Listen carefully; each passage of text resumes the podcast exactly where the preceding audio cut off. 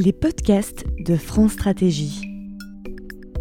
Aujourd'hui, on se retrouve pour le lancement du premier cycle du séminaire Soutenabilité, inauguré début 2020. Le séminaire a pour ambition de construire un cadre adéquat d'élaboration et de conduite des politiques publiques, prenant en compte à la fois les défis de durabilité à long terme de chaque politique et les impératifs de changement à plus court terme. Tout de suite, le premier épisode Concept et terrain, première partie. Émission enregistrée le mardi 10 mars 2020 avec Jean-Baptiste Fressos, historien, Julie Chabot, responsable de la mission Agenda 21, et Michel Lusseau, géographe. Commençons avec l'introduction de Gilles de Margerie, commissaire général à France Stratégie. D'abord, merci d'être venu, d'avoir euh, bravé aujourd'hui pas les intempéries, mais évidemment euh, le, coronavirus. Peut-être un mot quand même sur ça. La nature même de l'exercice que nous vous avons proposé avec une séance zéro euh, début février et que nous vous proposons aujourd'hui et pour les séances qui viennent suppose en fait que nous soyons capables d'interagir en présence les uns des autres. Et ça allait absolument de soi quand on a lancé le séminaire.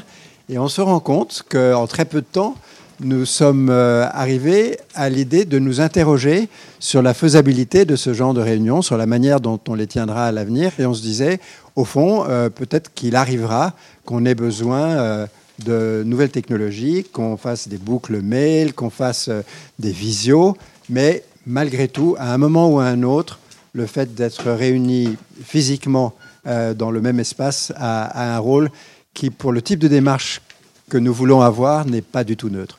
Euh, et donc, merci d'être là. Après, après ce, préambule, rassurez préambule, nous allons introduire la, réunion d'aujourd'hui, euh, Daniel et moi. Nous allons avoir aujourd'hui une réunion qui va être très tournée vers les concepts, mais qui fera aussi constamment, Daniel va l'expliquer plus longuement, des allers-retours avec des expériences euh, de terrain.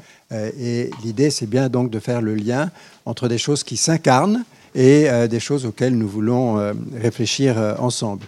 Les, objectifs, euh, je, les rappelle pour ceux qui n'étaient pas là euh, à la séance du, 6 février, c'est un sentiment partagé du fait que pour de multiples raisons sur lesquelles nous allons revenir, qui font partie du séminaire, dont l'analyse fait partie du séminaire, euh, s'installe une conviction qui est que la manière d'aborder les questions de société, de la vie en société, et la manière d'aborder les questions d'élaboration et de conduite des politiques publiques doit changer cette sorte de sentiment diffus, un peu imprécis, un peu inquiet face euh, au changement. Est l'une des motivations qui euh, nous ont conduits à euh, lancer ce cycle de séminaires. Et plus précisément, la volonté d'essayer de défricher, d'apporter un certain nombre de, réponses et d'explorer les questions autour de ce sentiment d'urgence euh, sur une nécessité de changer un certain nombre de, de manières d'agir, notamment, puisque c'est beaucoup notre métier chez France Stratégie,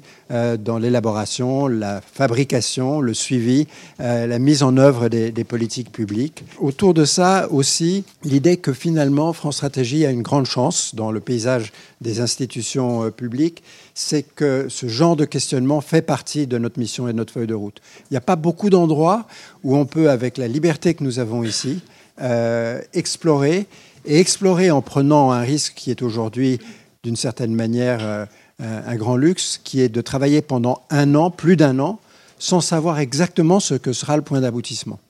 Euh, et d'accepter de défricher, d'accepter une démarche de tâtonnement, d'exploration qui va être euh, partagée avec tous ceux euh, qui nous accompagneront sur, ce, sur cet assez long chemin. Et, et, ça, c'est vraiment pour nous fondamental. Et donc, vous êtes, et nous sommes réunis aujourd'hui, les acteurs de, ce séminaire. Et euh, vous venez d'horizons très différents. Euh, il y a des universitaires, il y a des gens qui sont dans le monde de l'administration, dans des instituts. Euh, il y a des gens qui sont, je crois, dans le monde de l'entreprise aussi aujourd'hui. mais nous n'avons pas forcément souvent l'occasion de nous retrouver dans ce genre de, de, configuration et de partager des expériences qui sont fondamentalement très différentes. Le séminaire est en trois cycles après la séance 0 du 6 février, euh, une série euh, de séances, dont celle-ci est la première, euh, qui vont porter autour de la manière de conceptualiser les enjeux dont nous parlons et de comprendre comment ce type de concept se traduit ou exprime des pratiques de terrain différentes. Ensuite, des réflexions sur les modèles, sur les indicateurs. Et puis, nous nous offrirons ce qui est, je crois, typique aussi de ce que nous voulons faire, une séance où nous assumerons les controverses et où nous essaierons de faire des controverses euh, un instrument de découverte et de réflexion et non pas euh, la constatation d'impasse parce qu'on est dans la controverse et qu'on ne sait plus parler une fois qu'on a identifié la controverse. C'est un peu ça la, démarche qui sera euh, la nôtre. Ensuite, un cycle thématique avec des réunions de formats très différents notre, notre objectif, c'est de mettre ensemble des gens qui sont les acteurs des politiques publiques dont nous allons parler et de les mettre en situation de parler très très librement, de confronter même vigoureusement leur point de vue euh, et, ça, ce seront des séances euh, fermées dont nous ferons des comptes rendus euh, qui ne permettent pas de tracer un propos à son auteur et qui permettent donc aux gens de s'exprimer librement sans pour autant perdre toute trace de ce qu'ils font, de ce qui se sera dit. Et puis un troisième cycle transversal qui sera lui tourné vers, au fond, après ces tâtonnements partagés, après ces démarches heuristiques, qu'est-ce que nous trouvons que nous pouvons essayer euh, de mettre ensemble pour que euh, la fabrique des politiques publiques, la conduite des politiques publiques, leur évaluation, leur mise en œuvre euh, soit améliorée et prenne en compte les exigences nouvelles dont, le diagnostic nous a conduit à, nous réunir. Dans tout ça, à tout moment, nous allons essayer d'avoir une proximité aussi grande que possible d'expérience de terrain. Euh, c'est un classique du, genre. Au début d'une réunion de ce type, on dit ce genre de choses, mais euh, nous avons pris le parti de nous organiser pour que ça marche avec des gens qui sont des acteurs d'expérience de terrain qu'on pense euh, intéressés à partager avec nous ce qu'ils ont vécu et, et pour nous, évidemment, très rapidement, la mise en perspective avec les tentatives qu'on accepte être imprécises, un peu bricolées au début, mais dont j'espère qu'elles gagneront en densité et en précision euh, d'interprétation et de mise en perspective euh, de ce qui sera exprimé par les acteurs de terrain. Voilà en quelques mots. Daniel va vous parler du déroulé plus précis de, la séance euh, et de la manière dont on souhaite que euh, ça soit aussi votre séance et pas seulement celle des intervenants. Euh, merci, bonjour à, toutes et tous. Gilles le disait, l'ensemble du séminaire, c'est un, va-et-vient entre euh, du général, du particulier, du local, du global, du pratique, du concret et du, et, du théorique. C'est le cas de l'ensemble du cycle 1 qui va sur des choses très techniques comme les outils de modélisation, les indicateurs, et sur des choses plus générales comme ici aujourd'hui la question des conceptualisations des approches systémiques. Et c'est même le cas à l'intérieur de cette séance-là, puisque euh, elle est conçue comme un trait d'union entre des enjeux d'élaboration d'approches systémiques, de notions qui permettent d'appréhender qui tente d'appréhender dans son ensemble la situation que l'on rencontre et la mise en œuvre sur des terrains euh, de, du potentiel de transformation euh, qu'on suppose inclus dans, ces concepts-là. D'où ce nom concept et terrain. Il ne s'agit pas de discuter des concepts entre eux uniquement sur le plan conceptuel, d'en trouver la bonne définition, de trouver le concept le plus adapté à la situation d'aujourd'hui, de se demander par exemple est-ce que l'Anthropocène c'est plutôt 1850 ou 1970, qui est une question intéressante mais qui n'est pas la nôtre ici, ni de juxtaposer des expériences de terrain qui seraient toutes euh, riche et, intéressante, mais que nous devons aborder ici aujourd'hui euh, par euh, la relation qu'elles entretiennent à une notion structurante à laquelle elles se raccrochent pour aboutir à des effets de, transformation. Pourquoi une telle séance en commençant notre parcours? Parce que les questions qu'on a inscrites sous le terme de soutenabilité au pluriel, autrement dit, ce qu'on appelait la nécessité de prendre au sérieux dans le quotidien de l'action publique les impératifs euh, de moyen et de long terme, dans leur pluralité, dans leur convergence, mais aussi dans leur risque de, de contradiction, qu'ils soient environnementaux, sociaux, territoriaux, démocratiques, économiques. Donc l'impératif de prendre en compte tous ces risques-là, toutes ces perspectives-là, euh, et l'impossibilité de traiter l'un sans en négligeant l'autre, eh bien, ces questions, elles sont aujourd'hui appréhendées sous des conceptualités euh, hétérogènes, différentes, par différents acteurs, de manière euh, euh, parfois convergente, parfois divergente. Et il était nécessaire pour nous de se donner les moyens d'y voir plus clair, y voir plus clair sur ce qui est nouveau et ce qui ne l'est pas, d'où la perspective euh, historique qu'on va avoir, et d'y voir plus clair sur ce qui relève de la querelle terminologique plus ou moins superficielle, et ce qui relève de divergences de fond qui peuvent parfois être masquées par des similitudes terminologiques paradoxalement. Donc l'ambition d'aujourd'hui, c'est d'ancrer ce travail sur les soutenabilités dans l'histoire de concepts qui ont porté une ambition de transformation systémique du cadre de l'action publique, essentiellement à partir d'analyses environnementales, et dans l'histoire de leur traduction concrète. d'inscrire aussi dans le présent, dans le présent hétérogène, des démarches qui s'inscrivent dans des directions voisines et qui partagent un certain nombre d'ambitions. Sur chacune des notions qu'on va interroger, il s'agira de se demander ce qu'elle fait, ce qu'elle produit euh, comme effet, notamment à la lumière de la façon dont elle a pu être utilisée euh, concrètement. Ce qu'elle fait notamment euh, à notre rapport au temps, qu'est-ce que ça veut dire de parler d'anthropocène en termes de projection dans le temps? Qu'est-ce que ça veut dire de parler de résilience en termes d'anticipation? Ce qu'elle fait dans notre rapport à l'espace, à quelle échelle ces choses-là se pensent, s'agissent, s'accomplissent, euh, comment on articule les différents échelons de, réflexion, de responsabilité euh, et d'action, et ce qu'elles fait, ce qu'elles font aussi ces notions à notre manière de décider, euh, à quel niveau se prennent les décisions, quelles, sont les parties prenantes qu'on est capable de mobiliser lorsqu'on décide d'engager une action qui va dans les directions impliquées par ces, ces notions-là, au nom de qui ces décisions peuvent être prises. Pour atteindre ces objectifs, déroulés en trois temps, assez simplement, d'abord une prise de recul historique sur ces, sur ces questions, ensuite un dialogue autour des notions de vulnérabilité et de résilience, on expliquera pourquoi à ce moment-là. Ensuite, un dialogue autour de notre rapport aux ressources au sens large. Le détail est dans le programme que vous avez eu euh, à l'accueil. À chaque fois, on aura des présentations substantielles mais brèves, euh, pour un temps d'échange maximal. On n'est pas dans une conférence, ce ne sont pas des tables rondes, c'est un séminaire, comme le disait Gilles, au sens où nous sommes euh, nous sommes le collectif qui réfléchit euh, à ces questions-là. Il ne s'agit pas de poser uniquement des questions-réponses aux, intervenants, mais d'éclairer par le travail de groupe la façon dont on, s'informe, on se forme, on échange sur les, sujets sur lesquels on veut, on veut travailler. Donc, à présent, le premier temps donc, de mise en perspective historique de nos questions. Tout cela n'est pas forcément radicalement euh, nouveau. Il y a eu des approches à différentes échelles du passé qui ont constitué des tentatives visant à repenser euh, les politiques publiques, leurs finalités, leurs modalités d'élaboration, leurs leur, différentes dimensions, à partir notamment de paradigmes environnementaux. Pourquoi cela s'est produit? Quand cela s'est-il produit? Quels étaient les acteurs qui ont euh, conduit ces démarches-là? Pour quels résultats effectifs c'est un point de départ qui nous semble nécessaire pour ne pas réinventer euh, l'eau tiède ou l'eau soutenable euh, et pour comprendre euh, la spécificité de la conjoncture aussi dans laquelle nous nous trouvons aujourd'hui. Donc pour introduire cette première séquence, Jean-Baptiste Fressos, qui est historien de l'environnement, actuellement chargé de recherche au Centre de recherche d'histoire environnementale du CNRS, co-auteur avec Christophe Bonneuil de l'événement Anthropocène, mais aussi de l'Apocalypse joyeuse, une histoire du risque technologique, historien aussi de la vaccination. C'était à cette occasion-là quand vous avez euh, vu euh, euh, nous présenter l'histoire de la vaccination dans le séminaire sur la défiance à l'égard de l'expertise. 20-25 minutes et un échange sur le reste de l'heure qui vient avec, avec l'ensemble des participants. Je vous remercie. Bonjour à tous, merci pour l'invitation. Alors les organisateurs m'ont demandé en gros de faire un retour historique, y compris critique euh, si c'est nécessaire, sur quelques notions qui semblaient importantes euh, de, détailler. Alors, euh, on en avait identifié trois, donc la notion de soutenabilité elle-même. ensuite, je vous parlerai du principe de pollueur-payeur.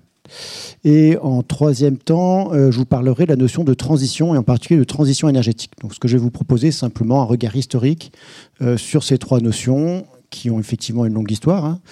Euh, et qu'est-ce que l'histoire de ces notions-là, la manière dont ça, qu'est-ce que ça a fait finalement euh, sur les sociétés, sur l'environnement dans le passé? Qu'est-ce que, en quoi ça peut, enfin, qu'est-ce que ça nous dit maintenant? Je ne sais pas si ça nous dit grand-chose, mais ça, on en discutera après à la limite.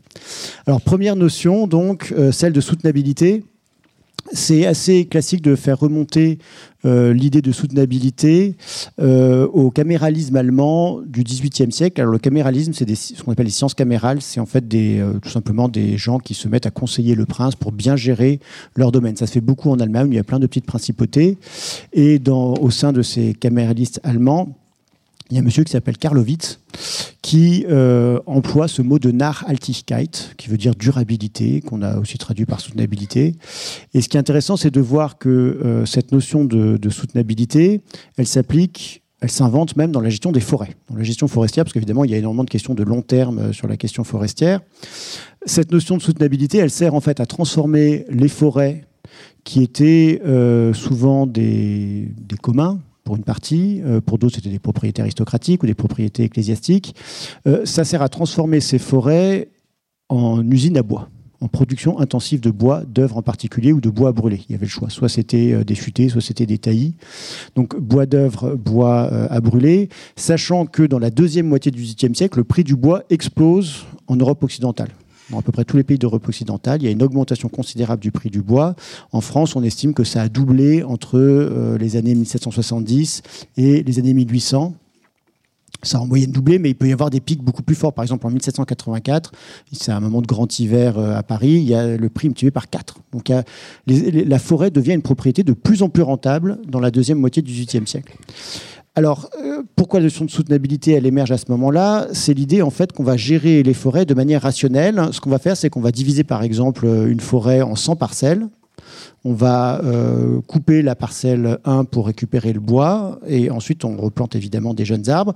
Et on sait que si on fait une rotation de 100 ans, et ben 100 ans après, on a de, nouveau des chaînes de 100 ans d'âge euh, pour pouvoir euh, les vendre sur, sur le marché. Donc il y, a cette idée qu'on va gérer de manière mathématique et rationnelle les forêts.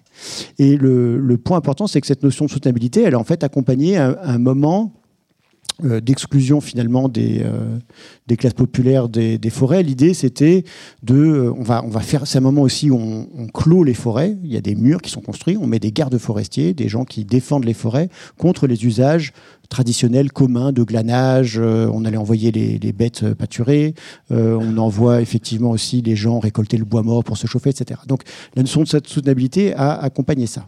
La suite de la notion de soutenabilité, il y a un endroit très important où ça s'est appliqué, c'est dans la gestion des pêcheries, dans la gestion de la ressource halieutique, où la notion de maximum sustainable yield, qui apparaît en fait au milieu du XXe siècle, va être mise en place dans les traités internationaux de l'après-seconde guerre mondiale. Euh, il y a un, un, qui est important qui s'appelle Chapman qui euh, met en avant cette notion. Euh, l'enjeu, c'est qu'il y a de plus en plus de conflits entre les pays riches qui sont dotés de flottes de chalutiers euh, perfectionnés, et puis des pays qui n'ont pas forcément les mêmes capacités et qui veulent défendre l'accès euh, à leurs eaux, à leurs eaux territoriales. Et Chapman va mettre en avant la notion de maximal sustainable lead avec cette idée qu'on peut définir mathématiquement un point qui permet d'optimiser la, la, ressource en poisson. Il faut en fait mesurer statistiquement, de manière précise, ce qu'il appelle l'intensité de pêche, en gros le nombre d'heures que les chalutiers passent à pêcher, et puis euh, le, catch, enfin ce qu'on pêche, les prises. Quand on fait ça, on a une belle courbe euh, comme ça en cloche, et l'idée c'est d'arriver euh, au point optimal où on maximise la prise par rapport à l'effort de pêche. Alors, ce qui est intéressant, c'est que cette notion de maximum sustainable yield, elle sert d'abord, elle a d'abord une fonction politique de convaincre au niveau international une ouverture des terrains de pêche au, à l'industrie euh, à l'industrie de la pêche. Et c'est aussi sa, vision de la nature qui est assez intéressante, parce que finalement, dans le diagramme de Chapin que j'aurais voulu vous montrer, mais il y a cette idée que tout ce qu'on ne pêche pas quand on est euh, encore dans la partie ascensionnelle de, de la cloche, c'est un waste, c'est un gâchis. Et que euh, finalement, c'est du poisson qu'on aurait dû pêcher, qui va vivre sa vie, mais ce qu'on a qui n'a pas été utilisé économiquement. Et sous cette, disons sous le régime du, maximum sustainable yield, le, les prises au niveau global vont absolument exploser. Hein. Euh, à partir des années 50, il y a vraiment une très forte croissance euh, de, la pêche. Et ça va aboutir à des effondrements qu'on connaît. Par exemple, le banc de Terre-Neuve, euh, les fameuses morues de Terre-Neuve, vont être gérées de manière durable, et puis jusqu'à ce que finalement le, le, le, banc de poissons s'effondre. Alors, ce qui est aussi frappant, c'est de voir que cette vision très simple hein, finalement de comment on peut bien gérer une ressource à travers des outils statistiques et des modèles très très simples qui sont faits des modèles proies prédateurs. L'idée c'est que si on arrête de pêcher les morues, et eh ben, les poissons euh, proies vont se multiplier. Et donc, euh, même s'il y a une baisse temporaire de la morue, une fois qu'on arrête de pêcher la morue, la morue va de nouveau proliférer parce qu'il y aura eu tout plein de proies. D'accord Cette notion-là, en fait, elle est déjà critiquée dès les années 50-60, hein, quand on commence à l'utiliser, parce que les écologues disent bien que, euh, en fait, c'est beaucoup plus compliqué, qu'il y a des problèmes de chaîne trophique et que surtout sous l'eau, on n'a pas un modèle proie prédateur si simple pour une raison assez facile à comprendre, c'est que les bébés proies peuvent manger les bébés prédateurs. En gros, euh, je sais pas, chez les mammifères terrestres, vous imaginez pas un bébé antilope manger un bébé lion. Chez les poissons, ça se fait euh, tout à fait, de tout à fait classique. Et euh, c'est pour ça qu'en fait, on a des effets d'effondrement des stocks d'effondrement de la morue, tout simplement parce que la niche écologique a été prise par une autre espèce, par exemple. Donc je trouvais que cette notion de soutenabilité, qui est maintenant présentée évidemment comme une sorte de, de modèle euh, sur lequel, euh, vers lequel il faut tendre. C'est une notion qui est en fait une longue histoire, qui a un certain passif et qui, euh, d'une manière générale, s'est toujours opposée à d'autres façons de définir la soutenabilité. Pour la pêche, dans les années 50, c'était la façon que les écologues avaient d'étudier les chaînes trophiques. Ils étaient très critiques de cette notion.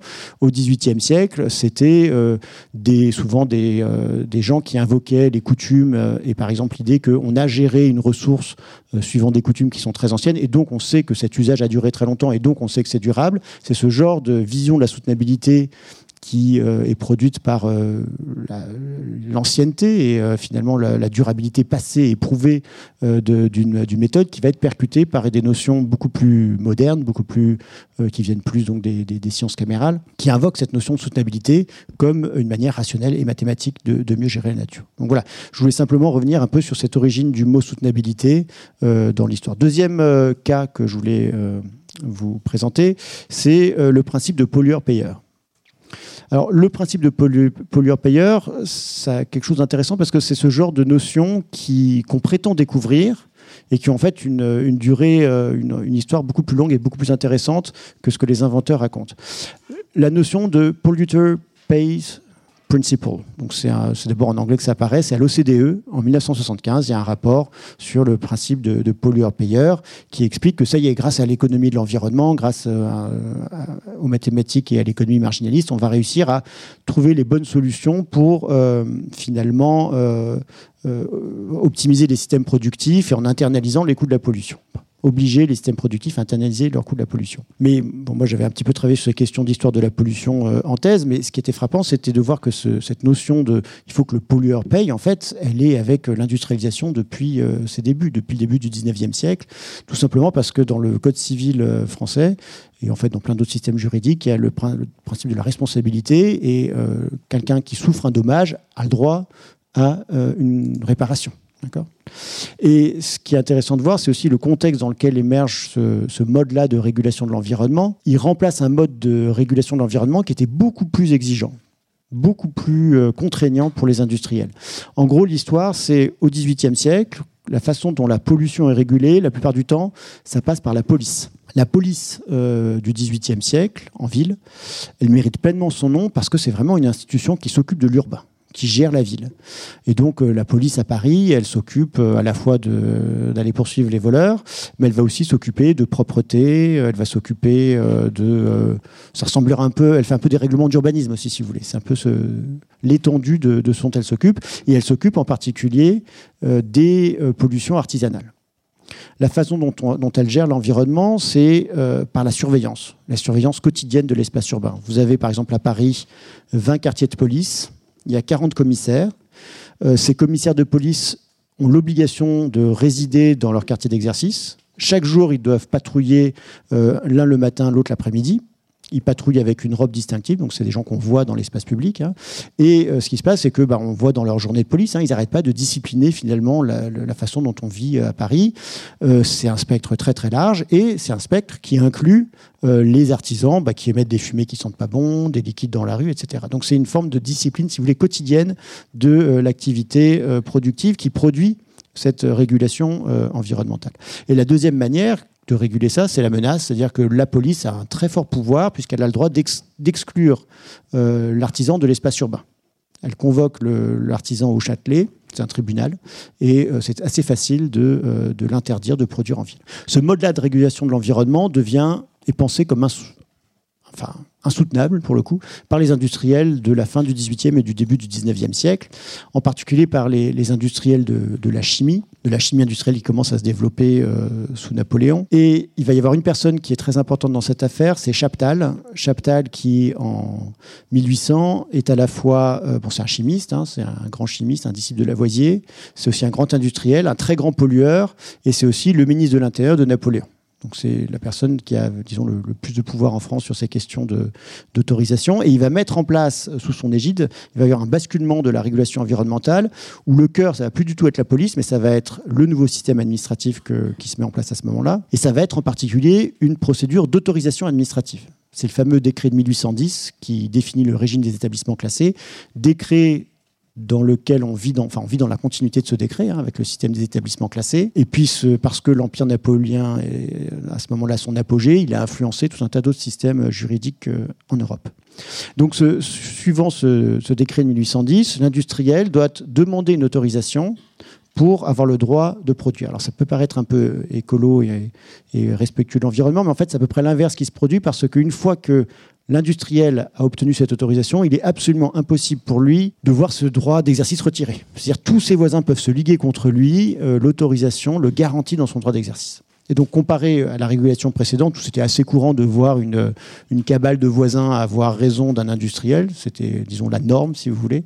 Euh, là, la, norme, c'est plutôt que l'industriel reste quoi qu'il arrive. Et c'est très, très rare dans l'histoire du 19e et même encore du 20e siècle de voir des droits d'autorisation retirés à une usine qui a été dûment autorisée selon euh, la procédure administrative définie par le décret de 1810. la conséquence de ça, c'est que les voisins n'ont plus qu'un seul recours, et c'est les tribunaux judiciaires civils. Sauf que les tribunaux civils, évidemment, n'ont pas le droit de retirer une autorisation administrative euh, du fait du, principe de, séparation des, pouvoirs. Et donc, le seul moyen finalement qu'ont les, tribunaux civils euh, de, faire quelque chose face à des dommages évidents, hein, on parle de récolte brûlée, enfin on parle de choses assez faciles à constater hein, pour l'instant, euh, la seule manière de, produire quelque chose, un acte, c'est de dire ben, on va demander des compensations pour les dommages que vous avez subis. Et donc tout au long du 19e siècle, en fait, et encore loin dans le 20e siècle évidemment, le mode dominant, si vous voulez, de régulation de l'environnement, ça a été euh, de réparer les dommages subis par ceux qui, euh, subissaient donc la, pollution, qui souffraient de la pollution. Alors, à l'intérieur de ce régime-là, il y a eu des fluctuations. Et au début euh, de l'histoire, entre 1810 et 1827, par exemple, la, la, réparation peut aussi concerner la baisse de valeur vénale des propriétés. Donc, mettons, vous avez un beau domaine, vous avez un industriel qui vient à côté de chez vous, ce domaine devient quasiment inhabitable et n'a quasiment plus aucune valeur. D'un seul coup, les, demandes de réparation peuvent se chiffrer à des sommes considérables beaucoup d'argent. Les industriels, en particulier, c'est souvent des industriels en chimie, hein, euh, disent voilà, on peut pas, on peut pas supporter ces coûts-là. Et en 1827, la jurisprudence casse euh, des jugements qui avaient été rendus précédemment qui euh, compensaient la baisse de valeur vénale en disant non, on va seulement compenser le, le, dommage aux récoltes. Puis après, il y a aussi une jurisprudence qui se met en place. En gros, vous avez par exemple un voisin qui fait beaucoup de bruit, vous pouvez demander des dommages ça dépend dans quel quartier vous habitez. Dans les quartiers industriels, on va accepter, euh, enfin, les, juges entérinent le fait qu'il y a des quartiers qui vont être dévolus à l'industrie, et donc dans ces cas-là, on souffre en fait de, ces nuisances-là, et c'est normal. Donc peu à peu, cette jurisprudence crée aussi, encourage en tout cas une forme de zoning et de séparation des activités, ce qui n'était pas le cas au tout début de l'industrialisation, où vous pouviez avoir des ateliers dans des quartiers très bourgeois qui s'implantaient d'un seul coup. De plus en plus, ça va devenir compliqué. Alors dans ce, dans ce régime-là d'autorisation, il y a une remarque que je trouve intéressante à faire, c'est qu'avec le chemin de fer, l'arrivée du chemin de fer dans la deuxième moitié du 19e siècle, euh, tout change parce qu'on va pouvoir délocaliser. Et c'est ça que ça va encourager aussi, ce système de, compensation euh, des dommages, c'est qu'en fait, vous allez avoir des petits villages avec pas beaucoup d'habitants qui vont devenir de grands centres industriels, en particulier pour la chimie lourde, les choses les plus euh, polluantes. Je pense à euh, Salindre, par exemple, entre près de Nîmes, qui est en fait la capitale de la soude et qui va devenir le berceau de Péchiné, en fait, donc des usines chimiques très importantes. Salindre, c'est un petit village en 1840. Quand le chemin de fer arrive, Merle, qui est le, fondateur de l'entreprise, s'installe là parce que il a les ressources qu'il lui faut, il y a du charbon pas très loin, euh, du sel, euh, il s'installe là et euh, ce qui, il va y avoir une sorte de prise de contrôle, si vous voulez, du canton avec une concentration industrielle, une concentration des pollutions qui permet de réduire le coût de la pollution parce que vous avez finalement moins de voisins qui se plaignent si vous concentrez à un seul endroit la pollution. Et donc ce mode-là de régulation de l'environnement qui consiste donc à, faire payer pour les dommages, on voit quelles conséquences ça a ça, a tendance à localiser, si vous voulez, à relocaliser euh, la pollution euh, là où les euh, individus n'ont évidemment pas forcément les moyens politiques et financiers de vraiment faire payer les industriels. Dernier exemple que je, dernière notion que je voulais prendre et vous présenter, c'est la notion de transition la notion de, transition, en particulier de transition énergétique. Cette notion de transition énergétique, elle est évidemment cruciale actuellement. Hein. C'est une notion absolument centrale dans, dans la réflexion face euh, à ce qu'il faut faire euh, pour le changement climatique. Elle est aussi très centrale en histoire. Bon, ça, c'est quelque chose qui me concerne plus particulièrement, mais vous avez énormément de, travaux historiques qui reprennent cette notion en expliquant, par exemple, que je sais pas, la révolution industrielle, ça a été une transition énergétique du bois vers le charbon ou que le pétrole au XXe siècle, ça a été une transition du charbon au pétrole. Et ça, j'ai toujours trouvé ça bizarre parce que euh, si vous prenez, euh, par exemple, le XXe siècle, évidemment, on consomme de plus en plus de charbon euh, dans la plupart des pays industriels au XXe siècle. Le pic du charbon aux États-Unis, c'est 2008. C'est là où on consomme le plus de charbon dans l'histoire aux États-Unis. Et on consomme beaucoup plus de charbon aux États-Unis en 2008 qu'on en consommait en 1900, par exemple. le pic du charbon mondial, c'est en ce moment, si tout va bien. Donc on ne sait pas trop en fait ce qui va se passer par exemple sur le charbon. Et, si vous prenez la révolution industrielle, ce qu'on appelait la révolution industrielle, le 19e siècle, euh, l'idée qu'il y ait un passage du bois au charbon serait énormément surpris les experts forestiers qui euh, vous montrent très bien qu'au cours du 19e siècle, les pays qui consomment le plus de bois, bah, c'est l'Angleterre par exemple.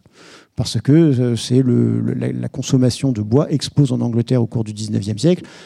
Et c'est pas malgré le charbon, mais c'est en grande partie à cause du charbon. Tout simplement parce que euh, si vous prenez les technologies industrielles classiques, le chemin de fer par exemple, ça consomme énormément de bois parce qu'il faut des traverses, il faut construire euh, tout plein de gares, etc. Si vous prenez euh, les, mines, pour, faire, pour extraire du charbon, il y a besoin d'énormément de bois. Il faut boiser les mines, il faut avoir des étais, etc. Et, malgré, c'est assez évident, hein, ce que je dis, malgré ça, on a dans l'historiographie tout un tas de travaux qui vous expliquent que euh, le 19e siècle, c'est un moment de transition énergétique, un passage d'une économie organique à une économie minérale.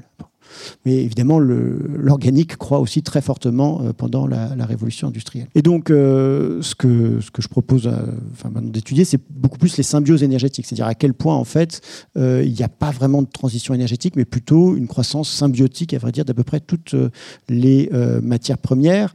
ce qui est bizarre, c'est que ce que je dis, en fait, dans les années 20-30, les économistes le savent parfaitement. C'est-à-dire que vous prenez les travaux américains en particulier sur les, le minerai l'énergie, le charbon, le pétrole, etc. Tous les experts, ceux qui connaissent vraiment leur sujet, ils vous disent évidemment le charbon est très important et restera très important au XXe siècle. Il n'y a absolument pas l'idée qu'on va avoir une transition du charbon au, pétrole. Euh, et ceux qui tiennent ce discours-là, c'est plutôt euh, un discours promotionnel. Alors il y a tout plein de revues qui vont s'appeler de Petroleum Age, par exemple, de Gas Age. Donc un discours euh, très bah, qui défend finalement l'importance d'une technique en disant c'est l'âge du pétrole, etc. Ce qui permet de se replacer, si vous voulez, dans une grande histoire euh, du progrès. C'est au moment aussi où l'archéologie euh, invente la théorie des trois âges, euh, âge de pierre, âge de bronze, âge de fer. Donc ça s'inscrit dans ce type de discours-là. Mais les vrais experts savent très bien que c'est complètement pipeau. Euh, ce qui est bizarre, c'est que les vulgarisateurs importants de l'époque, je pense à Werner Zombart, euh, Mumford aussi, Louis Mumford, euh, tient un discours qui est très transitionniste, où on aurait des techniques du charbon et on passerait à l'électricité et au pétrole, par exemple, au XXe siècle.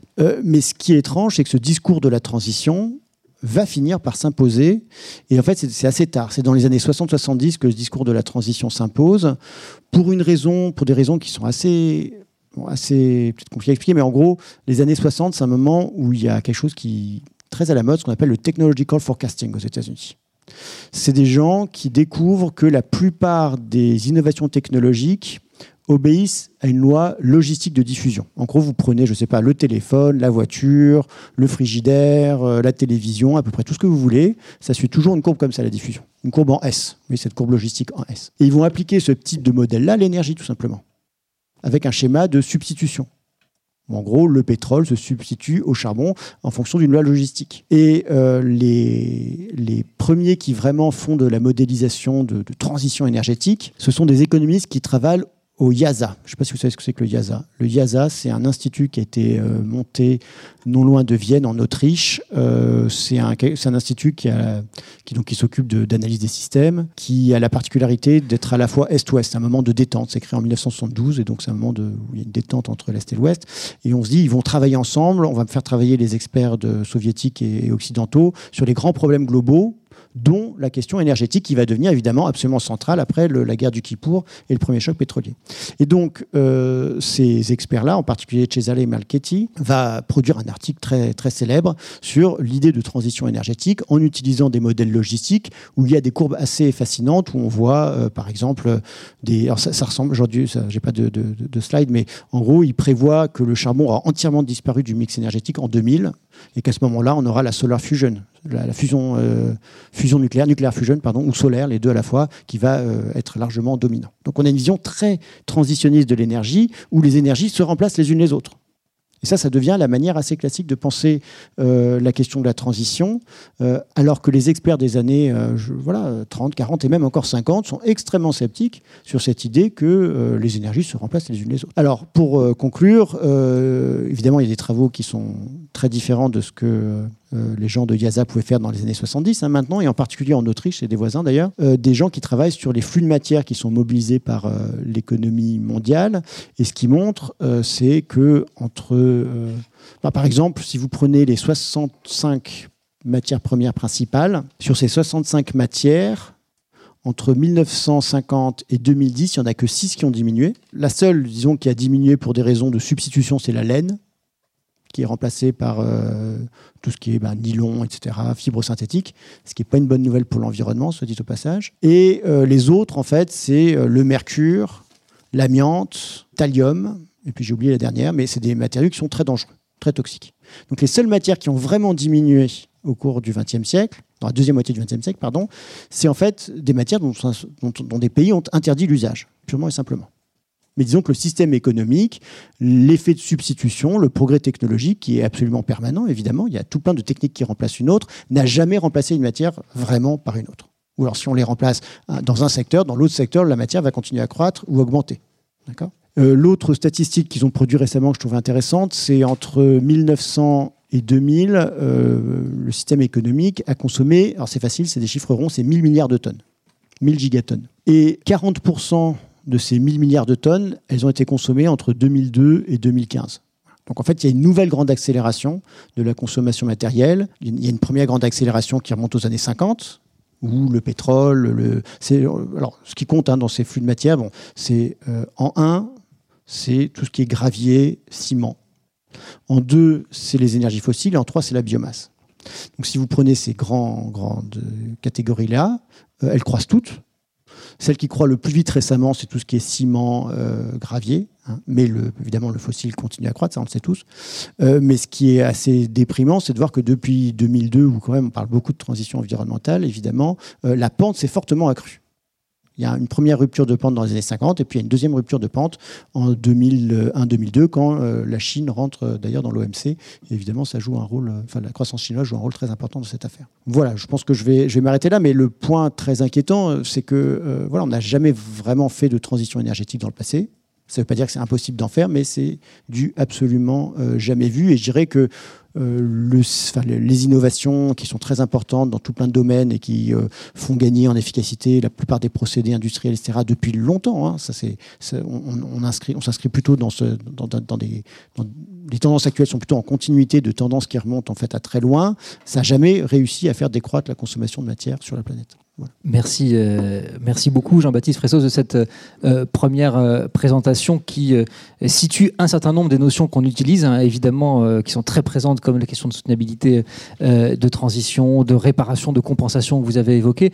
Si, je retiens une chose avant de donner la parole un, peu à l'ensemble des, participants dans le temps qui, nous reste dans cette première session, c'est une série de paradoxes, c'est-à-dire de notions qui euh, établissent des ambitions qui constituent des mots d'ordre et dont les effets concrets par le type de dispositif qu'ils produisent, dispositifs juridiques, dispositifs économiques, euh, outils de mesure, aboutissent à des effets euh, massivement contraires à ce qui pourrait en être attendu, disons, comme quand on fixe un plafond et qu'on va au plafond en quelque sorte. la, question de la, première approche de la soutenabilité, c'est une gestion rationnelle qui au fond aboutit à une, une exploitation maximale plus qu'une exploitation raisonner si on prenait le, mot au sérieux. Alors, quelles sont les leçons qu'on peut en tirer aujourd'hui sur euh, la manière euh, de d'utiliser des mots d'ordre qui vont nous faire aboutir à des outils qui ne produisent pas des effets aussi paradoxaux que les précédents? J'ai l'impression que c'est à ce type euh, d'attention à la, à la, matérialité de la traduction concrète des principes qu'on peut qu'on peut essayer de s'atteler dans les dans les dans les dans les dans les séances qui sont qui sont devant nous et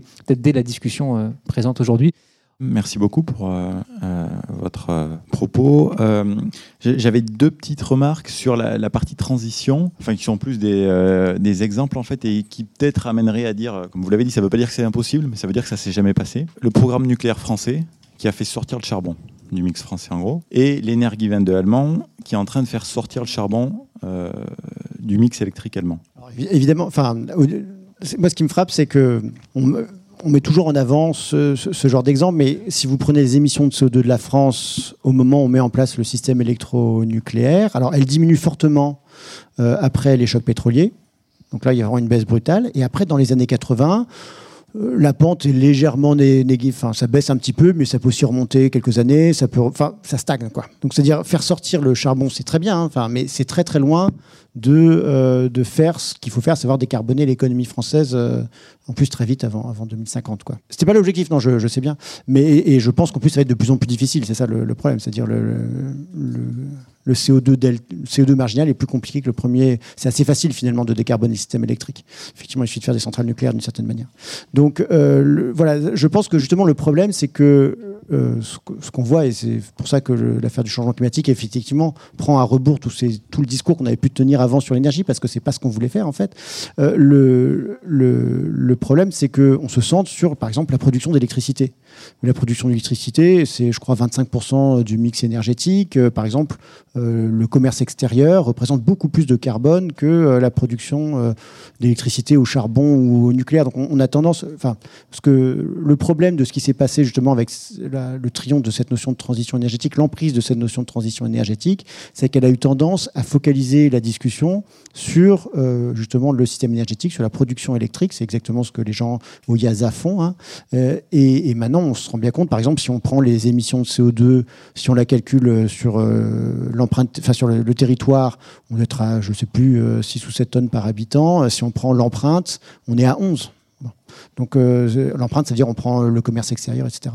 Donc euh, voilà, je pense que pour discuter sérieusement de ces affaires de, transition, justement, il faut arrêter de trop regarder les techniques et aussi regarder les flux de matière. Et on a un regard, enfin, on a une vision assez différente, en fait, à mon avis, de l'évolution quand on, regarde les flux de matière et pas les techniques. Deux questions sur la soutenabilité.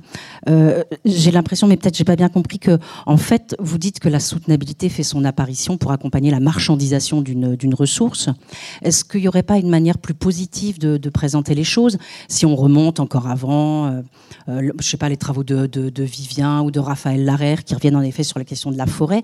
Et moi, j'avais compris que le terme de soutenabilité, il pouvait aussi accompagner l'idée de protéger les ressources. C'est-à-dire, on va utiliser un capital, on va en marchandiser une partie, mais de façon à toujours protéger ce qu'on appellerait aujourd'hui le capital. Donc voilà, ma question c'est est-ce qu'on ne peut pas revenir à une manière peut-être plus positive de présenter la, soutenabilité pour pouvoir aujourd'hui s'y raccrocher. Et puis ma deuxième question, c'est dans la généalogie ou la jeunesse que vous faites du, terme, est-ce qu'il n'y a pas un moment très important dans les années 80 où on change de langage, je dirais, pour présenter le capital, enfin la réalité dont on, dont on parle, avec l'intervention de l'économie néoclassique et le fait qu'on va décrire tout ça en termes de... Euh, voilà, enfin, toute la théorie de Solo qui nous introduit à la soutenabilité faible et qui nous fait passer radicalement dans un autre langage, qui nous fait passer du langage physico-social au langage euh, purement monétaire.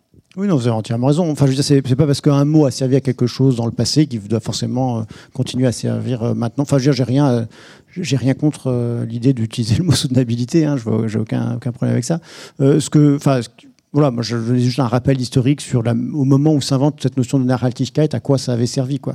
Ça a vraiment servi à, à accompagner une économie euh, forestière où l'enjeu c'est de maximiser la production en fait, et puis d'exclure un certain nombre d'acteurs de la gestion de, de, de, cette ressource. Mais je suis entièrement d'accord sur l'idée que ça, ça, peut être réinterprété de plein de façons différentes. Est-ce qu'aujourd'hui on a encore des, euh, où se joue aujourd'hui le débat entre soutenabilité forte et soutenabilité faible? On a eu le début de cette discussion euh, à la séance euh, zéro du séminaire où Bettina Laville, qui peut pas être là aujourd'hui, nous disait prenez explicitement parti pour la soutenabilité forte dans la construction de votre séminaire. À quoi on répondait oui, c'est le sens du pluriel en quelque sorte, c'est-à-dire le refus de la substituabilité d'un d'une ressource considérée comme capital à un autre, le refus de dire que c'est avec du capital humain ou technologique qu'on va pouvoir remplacer un capital matériel euh, capital naturel plutôt, pardon, euh, euh, dégradé ou perdu.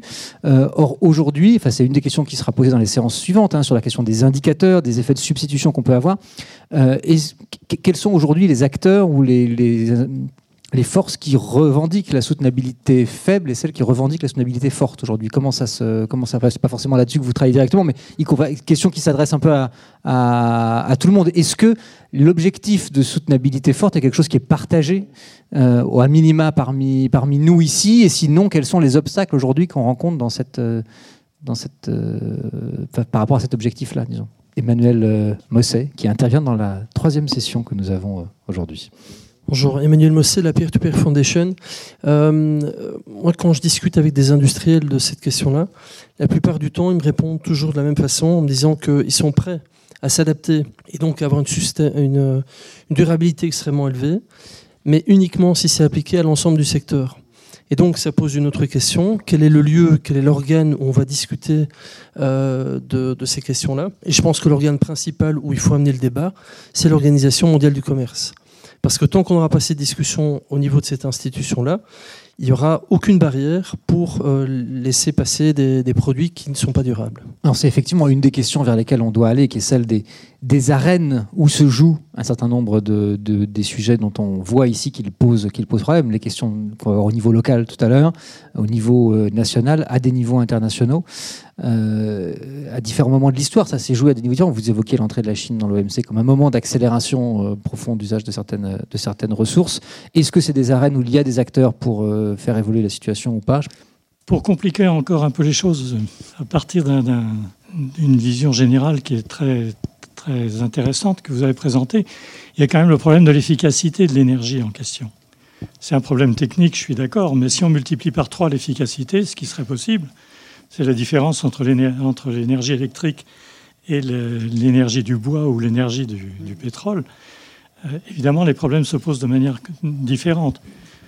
Donc, est-ce qu'on peut introduire cette, vision un peu plus compliquée dans, Ah non, mais c'est absolument pas contradictoire. bien sûr, oui, on peut l'introduire. Et d'ailleurs, de fait, on ce que je disais, en fait, les, les tendance à, l'efficacité depuis 20-30 euh, ans, elles sont en fait en linéaire avec euh, ce qui s'était passé en fait euh, auparavant. C'est-à-dire, de fait, les moteurs sont de plus en plus efficaces. Il y a eu des gains d'efficacité énormes quand on passe évidemment des, des machines à vapeur à des, à des, moteurs électriques, etc. Donc ça, mais ça n'empêche pas que la consommation d'énergie ne fasse que croître. Ça n'empêche pas que la consommation de matière surtout ne fasse que croître, etc. Voilà. Donc c'est, enfin, ça change pas grand-chose si on prend en compte euh, l'efficacité sur le tableau général de, du fait qu'il n'y a pas vraiment de substitution entre les matières premières. Quoi.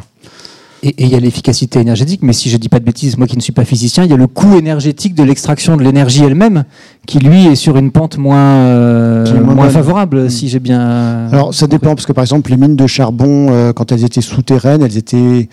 Il y avait beaucoup de main-d'œuvre, donc c'était assez peu efficace. Les mines de, maintenant à ciel ouvert sont quand même assez, pas si enfin, sont pas assez efficaces. Donc il y a des endroits où ça diminue dans le pétrole, des endroits où ça augmente euh, dans le, dans le, dans, le charbon.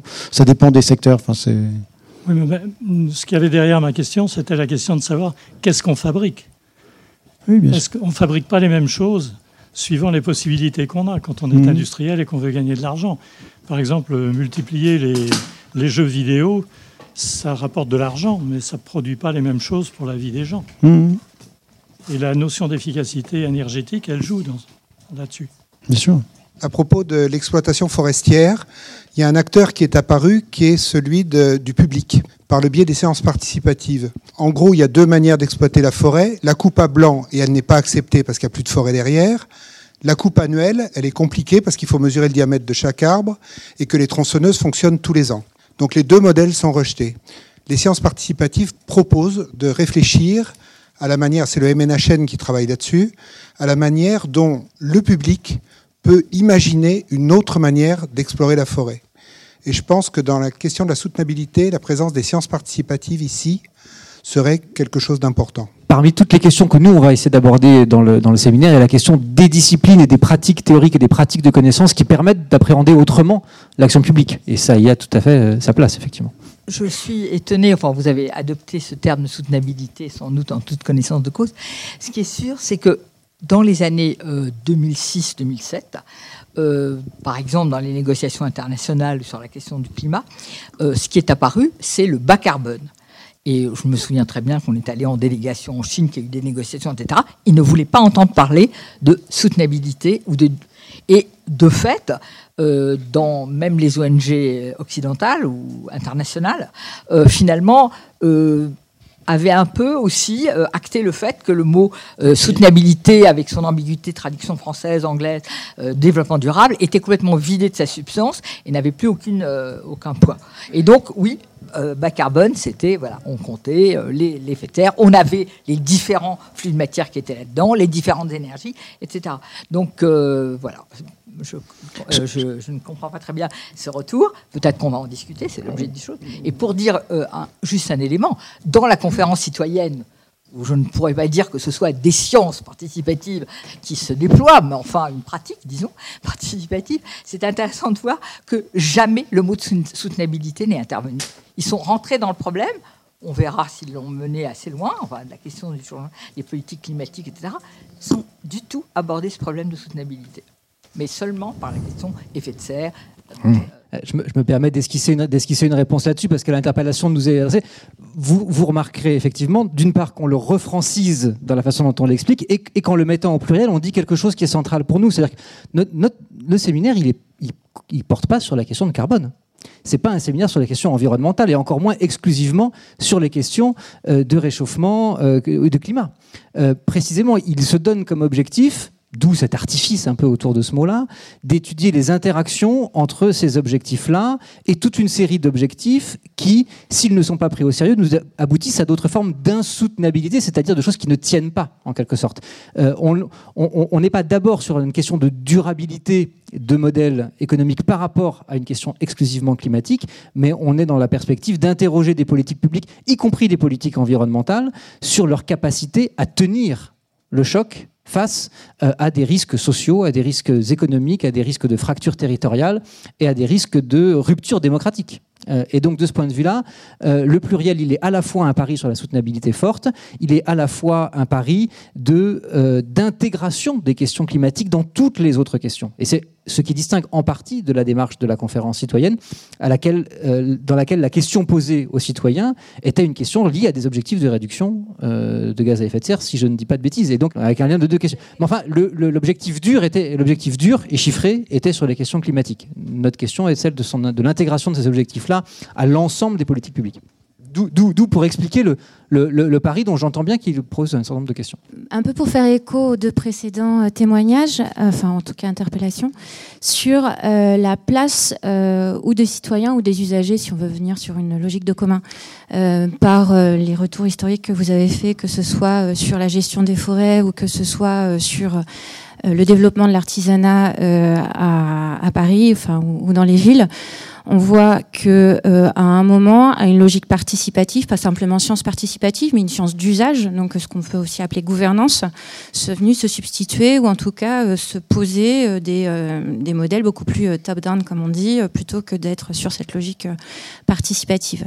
or aujourd'hui, on voit aussi dans le débat sur la transition énergétique la notion de maîtrise, de sobriété, qui était un gros mot il y a encore cinq ans. Aujourd'hui, on a le droit de parler de sobriété énergétique.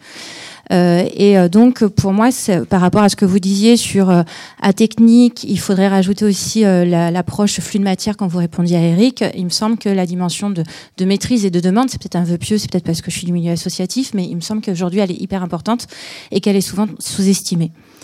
Et le deuxième point sur la durabilité, la durabilité forte, il y a quand même une chose qui est rarement euh, à contribution du développement durable, c'est la gestion et les arbitrages des tensions entre économique, social et environnemental. C'est aussi pour ça qu'on a, ça a perdu de sa force.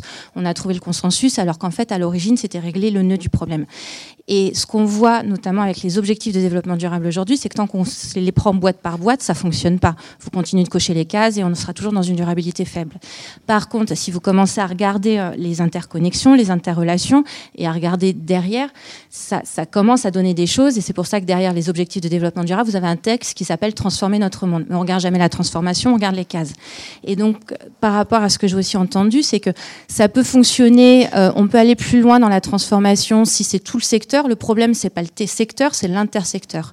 Et on n'arrive jamais, que ce soit au niveau des politiques publiques ou que ce soit avec les entreprises, à faire en sorte que ce soit beaucoup plus large. Et la durabilité forte, me semble-t-il, elle peut être posée si on regarde les conflits d'arbitrage. Les conflits d'arbitrage nous obligent à regarder en termes d'impact euh, et à regarder de façon beaucoup plus transversale et ça reste un impensé, me semble-t-il, aujourd'hui dans beaucoup de choses qu'on essaie de mettre en place. Je n'ai pas vraiment grand-chose à ajouter. Vous connaissez bien mieux le sujet que moi. Mais ce qui, enfin, moi, ce qui me frappe quand même, c'est que euh, sur ces affaires de durabilité, de participation, etc., ça fait quand même.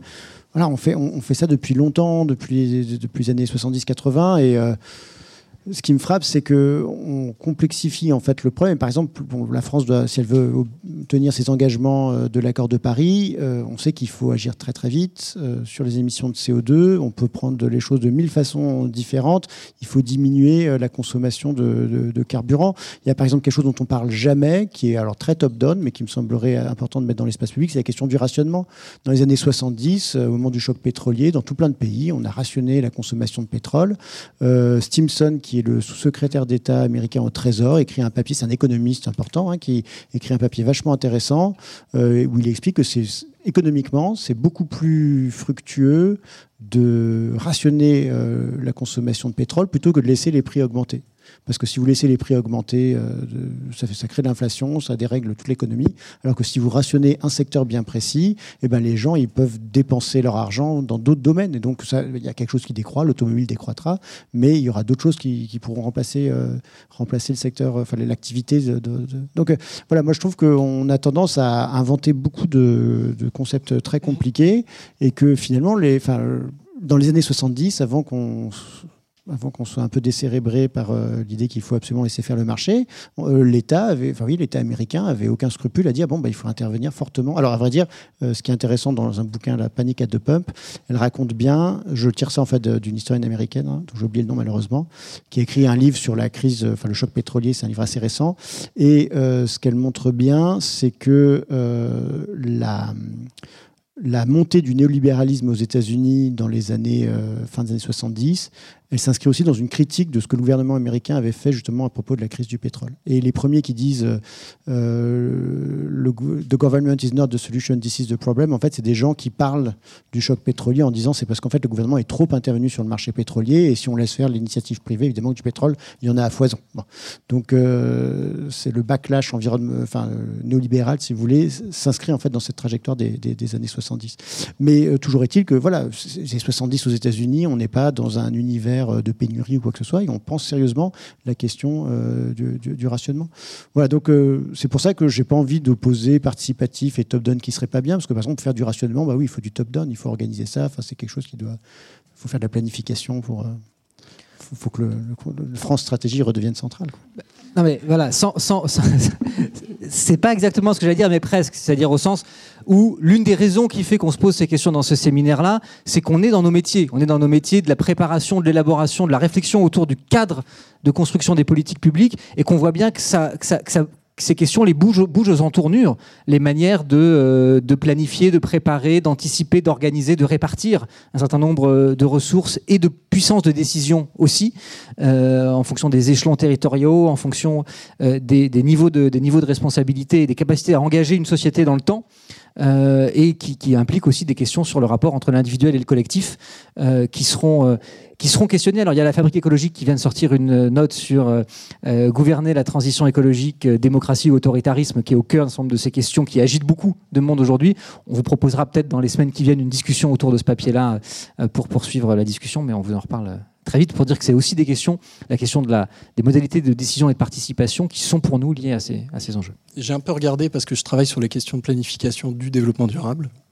Et, c'est vrai que vous n'avez pas parlé euh, du tout un, un, aspect historique que je pense Ami a évoqué, euh, qui est euh, dans l'affiliation, on va dire, de l'économie du développement et puis de l'action des organismes internationaux avec tout l'agenda qui a suivi depuis le début des années 60, la conférence internationale sur l'environnement, les, les, notions d'éco-développement d'abord, puis de développement durable, qui me semblent beaucoup plus liées au cadrage de ce séminaire, puisque L'approche était de dire on peut réfléchir ensemble à, au contenu du développement dans sa complexité, avec une approche systémique, discuter aussi des, arbitrages, donc d'avoir une vision globale des objectifs de développement, euh, avec euh, une notion de développement qui est les modes de production, de consommation, de localisation, basiquement.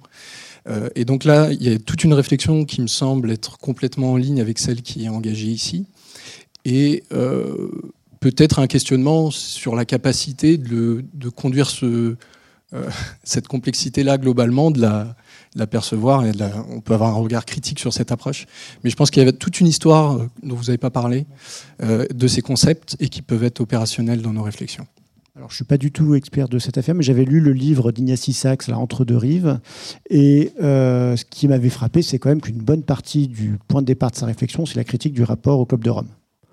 Euh, l'idée, c'est que, euh, en gros, il n'avait pas tort, hein, c'était des néo-malthusiens qui, qui, de fait, obéraient les possibilités de développement des pays qui avaient encore besoin de se développer. Donc, l'éco-développement, ça servait aussi à ça, à, marginaliser la critique de la croissance euh, qui était effectivement mal fichue hein, du rapport du, du, au Club de Rome. Donc je ne sais pas, c'est très intéressant, j'en ai, aucun doute, mais je pense que une fois encore, ce qu'on doit faire, ça n'a absolument aucun précédent. Le pire, c'est qu'on doit le faire alors qu'on n'a rien qui nous oblige à le faire concrètement. C'est pour ça que c'est très difficile à faire. Parce que le pic du pétrole, au moins, ce serait assez simple, mais on serait obligé d'agir. Mais là, de fait, on n'est pas du tout obligé d'agir. Et donc, c'est pour ça que l'idée que euh, il y a des choses. Enfin, c'est pas pour dire qu'il faut pas faire d'histoire, mais de fait, c'est vraiment quelque chose qui a jamais été vraiment pensé avant, j'ai l'impression. C'est-à-dire euh, décroître volontairement, c'est quelque chose quand même qui, sans, que rien nous y oblige finalement à court terme, euh, c'est quelque chose qu'on a. Je ne crois pas qu'il y ait d'agenda politique en fait qui ait vraiment proposé ça sérieusement euh, dans l'histoire. C'est pour ça que je suis assez sceptique sur l'idée qu'on peut vraiment s'inspirer de l'éco-développement d'Ignacy Sachs. J'ai pas, j'ai un doute en fait. Même s'il y a sans doute des choses à en tirer, et je ne suis pas du tout expert euh, suffisamment de ça pour vous en parler. Encore deux, euh, demandes d'intervention sur cette session-là, et après je passerai la parole à Sandrine pour animer la deuxième session. Par rapport à la, question du top-down et bottom-up, je souhaiterais partager avec vous une expérience euh, des Pays-Bas. En fait, les, citoyens aux Pays-Bas ont réussi à condamner leur État à, à, appliquer de façon ferme les accords de Paris. Donc ils ont réussi à imposer, sinon il y a des astreintes extrêmement importantes qui étaient imposées par euh, la justice. Et en fait, ce phénomène, donc bottom-up, a permis à l'État d'être beaucoup plus créatif. Et ce qui existe aujourd'hui est une invention absolument géniale que je traduirai en français par euh, l'échelle de performance du CO2. C'est une échelle qui permet de certifier l'ensemble des industries aux Pays-Bas. Et en fonction de leurs émissions, les entreprises vont recevoir plus ou moins de, de points dans les marchés publics. Et donc, on est sur un incentive extrêmement intéressant, puisque les entreprises, il faut leur parler argent, et en leur disant qu'elles peuvent accéder entre 8 et 15% du produit intérieur brut euh, grâce au marché public si elles sont plus performantes au niveau environnemental et en étant euh, moins émettrices de CO2. Mais c'est une façon finalement d'avoir une dynamique extrêmement performante.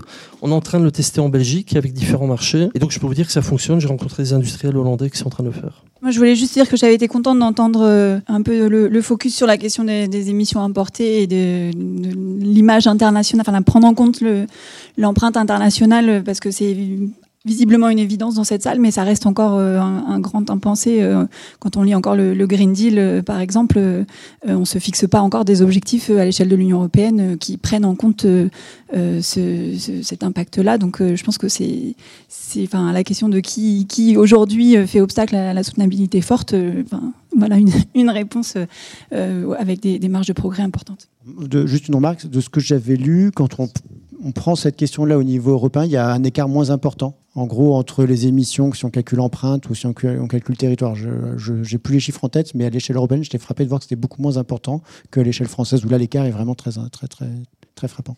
Si vous le voulez bien, on va clore cette première euh, partie euh, chargé des euh, notions et des approches historiques qu'on a pu a pu discuter pour aller vers les terrains. Il n'y a pas vraiment de pause à ce moment-là. On a un coup de fil à passer parce qu'un de nos intervenants est euh, bloqué à Lyon par une forte fièvre. Il a voulu nous épargner à tous, ce qui est fort généreux de sa part, les virus qui l'accompagnent. Et donc je passe la parole à Sandrine pour la deuxième session. Donc nous allons tout de suite enchaîner avec cette, cette deuxième session euh, lors de cette séance, nous avons voulu explorer les concepts, les concepts de vulnérabilité, de résilience. Euh, la résilience, mot polysémique, peut-être euh, un mot valise. À l'origine, on va rappeler quelques, quelques points de définition. La, résilience désignait la résistance d'un matériau au choc. On parlait le fait de rebondir euh, de ce matériau. Cette définition a ensuite été étendue à la capacité d'un corps, d'un organisme, d'une espèce, d'un système, d'une structure à surmonter une altération de son environnement. On l'utilise évidemment en psychologie et aujourd'hui euh, notamment pour euh, faire appel aux ressources pour faire face aux effets délétères d'un traumatisme. Et en effet, la, résilience ne renvoie pas au retour à un état antérieur à ce trauma. Un point important. Donc aujourd'hui, ce concept s'applique à différentes organisations, que ce soit les entreprises, que ce soit les collectivités, les sociétés, et de nombreux territoires adoptent désormais un plan de résilience. Un article de, CEREMA euh, désigne le territoire résilient comme entendu comme un territoire en mouvement, capable d'anticiper les perturbations, d'en minimiser les effets, de se relever et rebondir à l'apprentissage, l'adaptation et l'innovation grâce à l'apprentissage, d'évoluer vers un nouvel état en équilibre dynamique. Un point important. Donc on voit évidemment l'articulation entre une résilience liée à la survenue d'événements brutaux, que ce soit un accident industriel, une inondation, fermeture d'usine, mais également une résilience globale liée à des phénomènes lents, à grande échelle. Et là, on pourra voir évidemment le changement climatique, la crise économique mondiale, la baisse démographique. Face à ces événements, le concept de résilience aujourd'hui s'oppose-t-il aux politiques d'atténuation? J'ai envie de, nous, que nous nous posions cette question. Aurions-nous perdu le combat et devrions-nous désormais nous adapter et abandonner toute lutte? Ou en quoi la résilience permet-elle l'acceptabilité du risque l'acceptabilité de nos vulnérabilités en tant que société et territoire sans renoncer à l'action? C'est pourquoi euh, la résilience peut également permettre de redonner sa place aux citoyens dans les processus de gouvernance. Pour en discuter, nous avons le plaisir d'accueillir Julie Chabot, responsable de la mission Agenda 21 au département de la Gironde et en charge de la stratégie de résilience du département. Et également Michel Lusseau, en ligne avec nous. Bonjour. Bonjour, géographe, directeur de l'école urbaine de Lyon, bon, qui n'a pas pu venir, mais qui nous écoute et qui interviendra également dans un deuxième temps.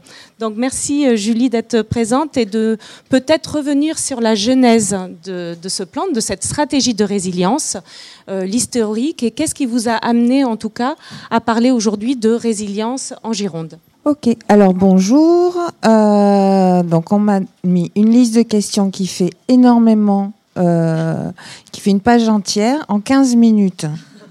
Donc c'est pas grave. Mais je mets, euh, prenez, je mesure, prenez, votre temps. je mesure mon, mon, mon, risque. Sur la genèse, donc vous avez en présentation, je suis responsable de la mission Agenda 21. Euh, agenda 21, c'est un projet territorial de développement durable quand c'est un Agenda 21 local. Sinon, c'est un grand programme d'action mondial qui déclinait dès 1992 euh, des choses à faire pour le 21e siècle. Ces choses à faire, elles se sont traduites en France par des agendas 21 locaux, parce que le temps que ça monte au cerveau en France, ça a été 20 ans après Rio, donc c'était en 2002, euh, par plein d'agendas 21 locaux, un référentiel national, etc. Et une application du développement durable avec cette invitation aux collectivités territoriales en disant si justement on veut prendre le S de soutenabilité, il n'y a que au local qu'on peut réussir à le faire parce que les interdépendances, elles se vivent euh, sur le territoire. En fait, on ne vit pas par thème, euh, on vit notre vie sur les territoires et dans notre vie, ben, on bouge, on mange, euh, voilà.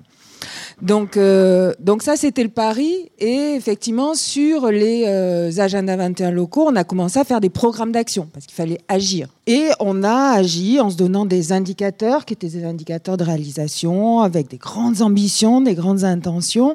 On a fait des super programmes, comme on a fait aussi avec les collègues dans les entreprises, des super plans de euh, responsabilité sociétale des organisations. On avait des choses plus ou moins élaborées qui allaient des smileys euh, qui sourient ou, qui, euh, ou des feux verts, orange ou des choses beaucoup plus, beaucoup plus perfectionnées. Et nous, on s'est rendu compte au bout d'un moment que ben, on faisait tout très bien on faisait tout ce qu'on avait dit très bien. Sauf qu'à un moment donné, ben, on s'est dit, tiens, bon, on, va changer les indicateurs. On va pas uniquement regarder les indicateurs de ce qu'on fait par rapport à ce qu'on avait dit qu'on allait faire. Et on va regarder les indicateurs de comment ça va sur le territoire. les indicateurs de comment ça va sur le territoire, alors qu'on travaillait super bien avec toutes les entreprises engagées dans la RSO, avec 70 collectivités engagées en agenda 21 sur le territoire, avec les services de l'État, avec la région, avec la métropole, etc. Ben, sur les indicateurs territoriaux du comment ça va mieux sur le changement climatique, ça n'est pas mieux. Sur les indicateurs territoriaux de comment ça va mieux sur euh, la biodiversité, ben, ça n'allait pas mieux. Sur les indicateurs de, comment ça va mieux sur la pauvreté, sur le bien-être des populations, ça n'allait pas mieux. Seul truc où ça allait mieux par rapport à nos critères, c'était sur la consommation et production responsable. Super, on était passé de 6, 6% de surface agricole en bio à 7%, mais c'était magnifique, ça nous permettait d'avoir un truc vert quand même. Euh, effectivement, on a plus de choses en circuit court, etc. Bref, on a regardé, on faisait tout très bien, mais la situation continuait de se dégrader. Donc au niveau mondial comme, euh, comme au niveau local. Donc à un moment donné, soit on se dit c'est super, on est premier de la classe, on continue à faire des choses super bien, soit on se dit bah, faut peut-être qu'on remette, qu'on fasse un reset en disant mais c'est quoi agir à la hauteur des enjeux? Donc on est arrivé, je vous passe le deuxième programme d'action de l'agenda 21, on est arrivé à un troisième programme d'action de l'agenda 21 qui a été dire agir à la hauteur des enjeux, c'est définir ensemble concrètement bah, qu'est-ce qu'on veut transformer? D'ailleurs, je veux pas qu'il y ait un peu plus de bio sur mon territoire, je veux que tout le monde ait accès à une alimentation bio et locale. Et donc, mon action, elle se met par rapport à cette ambition-là. C'est pas de faire un peu moins pire, c'est pas de faire mieux, c'est pas de l'amélioration continue, c'est de la transformation. Donc derrière, de construire un système de co-responsabilité. Je sais que vous parlerez des outils après, mais aussi un calculateur de co-responsabilité, parce que si je veux que tout le monde mange mieux euh, bio local sur mon territoire, bah, même si le département il fait tout ce qu'il fait, tout ce qu'il peut, si les producteurs ils font pas, si les consommateurs ils font pas, si euh, les autres collègues des autres collectivités qui ont notamment la main sur le foncier font pas, mais ça ne fonctionnera pas. Donc on a ce travail-là autour de la co-responsabilité ou sur un sujet, sur un défi de transformation défini collectivement, on va situer quelle est la part de chacune des parties prenantes qui a une part. Ensuite, s'accorder chacun sur quelle part on fait de la part qu'on a, et ensuite regarder ensemble comment, ensemble, on agit à la hauteur, comment on, fait 100% de ce qu'il y a à faire. En sachant que faire 100% de ce qu'il y a à faire, c'est pas nécessairement que celui qui a une petite part fasse sa part à 100%, mais c'est peut-être qu'il mette son énergie à aider celui qui a une grosse part à faire plus que ce qu'il fait. Donc voilà, ça c'est un élément d'outillage et donc cette dynamique de transformation. Donc là, on a deux programmes d'action, deux agendas 21 en cours. Cet acte 3, on n'a pas fini hein, de tout transformer sur le 0 et le 100%, donc euh, voilà, ça, ça continue. Et un acte 4 qui est arrivé euh, il y a deux ans, où euh, là, on a travaillé en disant sur une gouvernance de l'innovation, une gouvernance territoriale de l'innovation pour les transformations, pour agir à la hauteur des enjeux, pour... Et donc ça, on a travaillé avec un panel de chercheurs, d'experts locaux et, euh, euh, de citoyens pour dire mais qu'est-ce que ça veut dire ça? Et finalement, on a un programme, un agenda 21 aujourd'hui qui tient sur une page. Et cette page, c'est juste un mouvement. C'est comment on passe d'une gouvernance mécanique à une gouvernance symbiotique. Comment on le fait en ayant des valeurs qu'on a posées, qu'on a définies ensemble Comment on le fait en respectant des principes qu'on a posés et définis ensemble Et en tant qu'organisation dans ce mouvement qui va d'une gouvernance mécanique qui découpe, qui sectorise, qui ne fonctionne plus, à une gouvernance symbiotique qui relie, qui travaille sur les interconnexions, qui est agile, qui, s'adapte, euh, bref, qui est dans le monde dans lequel on vit pour de vrai.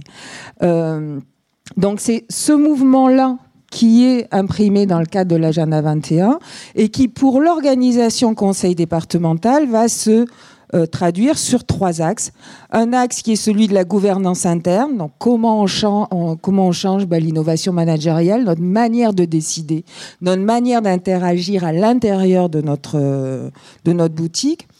Un deuxième axe qui est sur l'innovation territoriale, donc tout ce qui est innovation sociale, écologique, démocratique sur le territoire, comment on les fait se rencontrer, comment on les reconnaît, comment on les fait se s'amplifier, s'auto-amplifier par la rencontre, et la question de la résilience territoriale.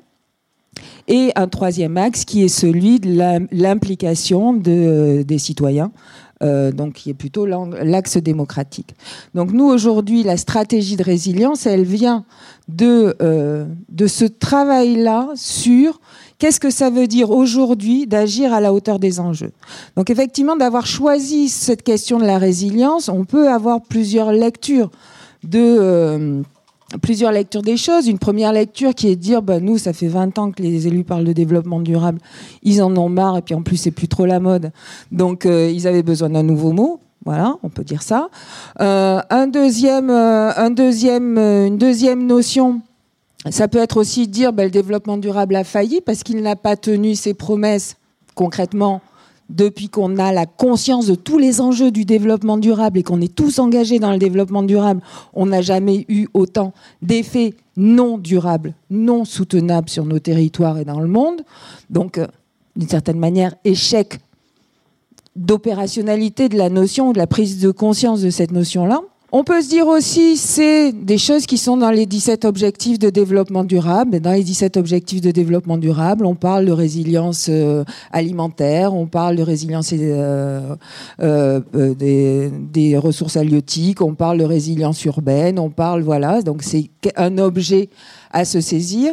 On peut aussi se dire qu'on continue, nous, de manière extrêmement volontariste, à viser les objectifs de développement durable, puisque notre quatrième agenda 21 est un agenda 2030, mais qu'on a de plus en plus de doutes et qu'on se dit, on continue à être super volontariste sur le fait de vouloir transformer les choses à la hauteur des enjeux et pas uniquement de nos ambitions, mais vraiment des enjeux réels. Et en même temps, on va se préparer parce que bah, concrètement, ça fait quand même pas mal de temps qu'on dit qu'on va le faire et qu'on n'y arrive pas. Voilà. Donc, euh, donc il y a aussi cette dimension-là qui est finalement assez réaliste, hein, assez. Euh, Et après, on peut se dire aussi, il y a quelque chose qui est euh, intéressant par rapport à la résilience, justement par rapport au petit parcours des, parcours des, des définitions que vous faisiez c'est qu'il y a un moment donné, alors surtout en France, parce qu'on a Boris Cyrulnik et que ça a quand même bien marqué la définition de la résilience, qui fait qu'avec les acteurs sociaux, c'est une hérésie de parler de résilience territoriale, parce que ça appartient au, champ euh, psychosocial. On est aussi sur quelque chose qui va reconnaître de la fragilité. C'est-à-dire qu'avec les objectifs de développement durable, avec nos plans, avec nos stratégies, on est sur cette idée qu'on va maîtriser le monde, que grâce à des cases, des tableurs Excel, avec des indicateurs, des choses qu'on a décidées, eh bien c'est bon, tout va. Ben non, ça fonctionne pas comme ça. Ça ne fonctionne plus comme ça. Nous sommes dans le monde VICA, hein, volatile, incertain, complexe et ambigu. Il faut une petite humilité pour rentrer là-dedans. Humilité de se rendre compte, ben, le fait de penser que c'était connu et euh, certain et pas ambigu, ben, c'est pas vrai, ça n'a pas fonctionné. Donc euh, voilà, comment on se resitue dans ce monde-là et comment finalement c'est reconnaître la fragilité pour aller sur des politiques territoriales d'antifragilité qui vont dans les, définitions. Moi, il y en a une que vous n'avez pas mentionnée, mais qui, est celle d'Agnès euh, Sinaï et euh, Pablo Servigne autour de la résilience commune, qui va poser cette question aussi de la résilience territoriale sur des questions d'entraide de solidarité de proximité, c'est-à-dire comment on va faire pour tisser les liens indispensables de notre antifragilité individuelle et collective. Parce que le monde va devenir de plus en plus violent, parce qu'il devient de plus en plus violent, et que c'est pas en se cachant qu'il ne va pas devenir violent, ni derrière des tableurs Excel, ni derrière, voilà. Donc, euh, donc c'est aussi cette, cette dimension-là, finalement, de qu'est-ce qui fait que nous sommes des êtres vivants. Et donc c'est là où je vais euh, refuser de répondre à la deuxième question, qui était sur quelle est la quelle place pour la dimension environnementale dans le diagnostic et dans les réponses. C'est peut-être d'arrêter de se poser cette question-là de cette manière-là. Quand euh, Michel Serres est mort, j'ai voulu relire le contrat naturel. Voilà, ça me prend comme ça. Et puis je me suis rendu compte que je l'avais prêté et qu'on me l'avait pas rendu. Donc j'étais pas contente. Je suis allée acheter le contrat naturel, et j'ai découvert finalement que dans cette nouvelle édition, il y avait une nouvelle préface que je n'aurais pas découverte si j'avais gardé mon ancienne édition. Donc merci à celui qui m'a volé le livre. Euh, et dans cette préface-là, il y a Michel Serres qui dit en fait, mais je regrette, je regrette d'avoir parlé de cette notion d'environnement, comme si c'était quelque chose qui était différent de nous. Et si j'avais à le refaire, je ne le referais pas. Donc en gros, peut-être que c'est plutôt quelle est la place de euh, ce qui fait de nous des êtres vivants. Et vous pouvez mettre tout être vivant comme vous le voulez. Ce qui nous permet d'être vivants aussi. Donc là, on parle plus d'environnement. Et vous avez une représentation de l'Institut de Stockholm qui est assez intéressante, où ils ont représenté euh, sur la résilience, où ils ont représenté les objectifs de développement durable, mais sur trois, sur trois niveaux. Et vous avez le premier niveau, celui qui est en bas, mais qui est juste qui nous permet de vivre. Nous, quand on a travaillé, euh, quand on a commencé à travailler sur ce plan, sur cette stratégie, on s'est dit, bon, on va pas aller encore mettre des mots super compliqués sur des trucs qui. On va aller juste parler avec nos concitoyens et dire, vous, vous mettez quoi derrière? Qu'est-ce que ça veut dire? Nos élus, au début, nous ont dit, il me faut des diagnostics, il faut, il faut faire un état des lieux, il faut faire un. Ok, des diagnostics, on en a plein les tiroirs. Qu'est-ce que ça change finalement? On va, on va perdre deux ans. On va, le temps qu'on arrive à avoir les deux ans, ben, les données seront obsolètes, donc il faudra recommencer. Ok. Donc on a transformé tous les diagnostics qu'on avait en prenant la roue des ODD et en transformant les données en questions très simples. C'est-à-dire, et si demain, euh, je n'ai plus, euh, si demain on n'a plus de foncier pour produire de l'alimentation en Gironde. Derrière, j'ai mes chiffres. Hein, euh, voilà. Et si demain, l'eau qu'on buvait nous rendait, nous rendait malades on a les chiffres aussi, on a tout ce qu'il faut, mais juste poser ces questions-là. On a fait 33 questions de résilience territoriale en Gironde sur chacun des ODD. Et si, les grandes pauvretés est euh, insoutenable, euh, lieu à une colère continue. Autre question. Et si un effondrement bancaire faisait qu'on n'avait plus qu'on n'avait plus accès à la banque. Qu'est-ce que ça donne? Et si les établissements scolaires ou les EHPAD fermaient l'été parce qu'on arrivait à des choses, à des degrés trop importants? Qu'est-ce qui se passe? Donc juste ramener ça à la réalité de la vie, en fait, de la réalité de la vraie vie. Et donc on a demandé aux, aux citoyens qu'on a mobilisés, aux acteurs réseau. On a juste demandé, voilà, dans ces 33 questions, donc la troisième, c'est votre S, c'est et si tout était lié, donc là, ça file, ça file le, tournis. Euh, il y avait aussi, et si on peut plus prendre l'apéro parce qu'il y, a, trop de moustiques, voilà, il y a des choses vraiment, euh, vraiment, vraiment stressantes. Euh, et donc là-dedans, on s'est retrouvé en posant deux questions, en disant là-dedans, souligner les trois éléments, donc voilà, c'est là où j'explose mon temps. C'était juste pour le savoir en fait. Euh, donc, euh, soulignez les trois choses qui vous touchent dans ces 33 questions-là. Soulignez ce qui vous touche le plus. Et la deuxième question, ça a été souligner ce sur quoi vous avez une capacité à agir. Vous pensez pouvoir agir. Et on s'est dit, on croise les deux, ce qui touche et ce sur quoi on a une capacité à agir, c'est par là qu'on commence. C'est par là qu'on commence. Et donc c'est là-dessus qu'on construit, donc on est sur quelque chose. Et là, c'est très intéressant parce que ce qui est ressorti de ça, c'est j'ai deux gros paquets de besoins fondamentaux. J'ai, en fait, on a explosé la pyramide de Maslow. Premier, paquet des besoins fondamentaux, c'est manger, boire, respirer. Ça, ça me touche. Et ça, il faut agir dessus. Et je peux faire des choses aujourd'hui là-dessus. Deuxième gros paquet de besoins, c'est celui qui est de l'autre côté de la pyramide, c'est s'engager, c'est agir et c'est participer. Donc ça, c'est drôlement intéressant en fait. Donc c'est comme ça, nous, c'est sur cette base-là en fait de construction. On a fait la même chose avec les agents, on a électrochoqué nos élus, on a électrochoqué les agents. Voilà, c'est un peu le bienvenue dans ton monde, quoi. Bienvenue dans ton monde. Et une fois qu'on est dans ce monde-là, immédiatement derrière, c'est une fois que vous avez pris toutes les exponentielles dans le nez, immédiatement derrière, c'est OK, on va perdre des choses, mais qu'est-ce qu'on a envie d'avoir? Qu'est-ce qu'on a envie de garder? Qu'est-ce qu'on a envie d'être ensemble? Donc on fait toujours cet électrochoc là, du collapso, de l'effondrement, etc., suivi du souviens-toi de 2030, on vit mieux. Dans une Gironde résiliente. Il se passe quoi? Mais c'est pas on vit mieux en disant il n'y a pas eu de changement climatique, il n'y a pas eu de... Non, il y a eu tout ça dans un monde sans action sociale, dans un monde sans numérique, dans un monde, avec 5 degrés de plus. On vit mieux, on vit mieux comment? Et ce comment-là, on va aller le construire ensemble. Donc ça, c'est le, c'est le travail qu'on fait. Donc sur la question du temps euh, qui, était, euh, qui était posée et sur la question de la manière de gérer les temporalités de l'action publique, c'est, aussi des choses. Donc je suis aussi co-responsable d'un labo d'innovation publique avec l'État, euh, la région chez nous. C'est, de le jouer avec les méthodes agiles, c'est-à-dire qu'on a on a des choses qu'il faut transformer euh, à, 10 ans, à, 2050, etc. Mais on va faire aussi des POC, on va faire des choses qu'on fait, voilà, ce qu'on peut faire, on le fait. Et on regarde ensemble ce que ça donne. Et là, ce qu'on peut faire, on le fait. C'est-à-dire qu'il faut, il y a une logique d'action, une logique d'engagement dans l'action qui est euh, bah, celle de l'innovation. C'est on prototype, on teste, on y va, on analyse ensemble et on amplifie euh, et, on continue en fait. Mais de s'engager dans l'action sur des choses qui résonnent ici.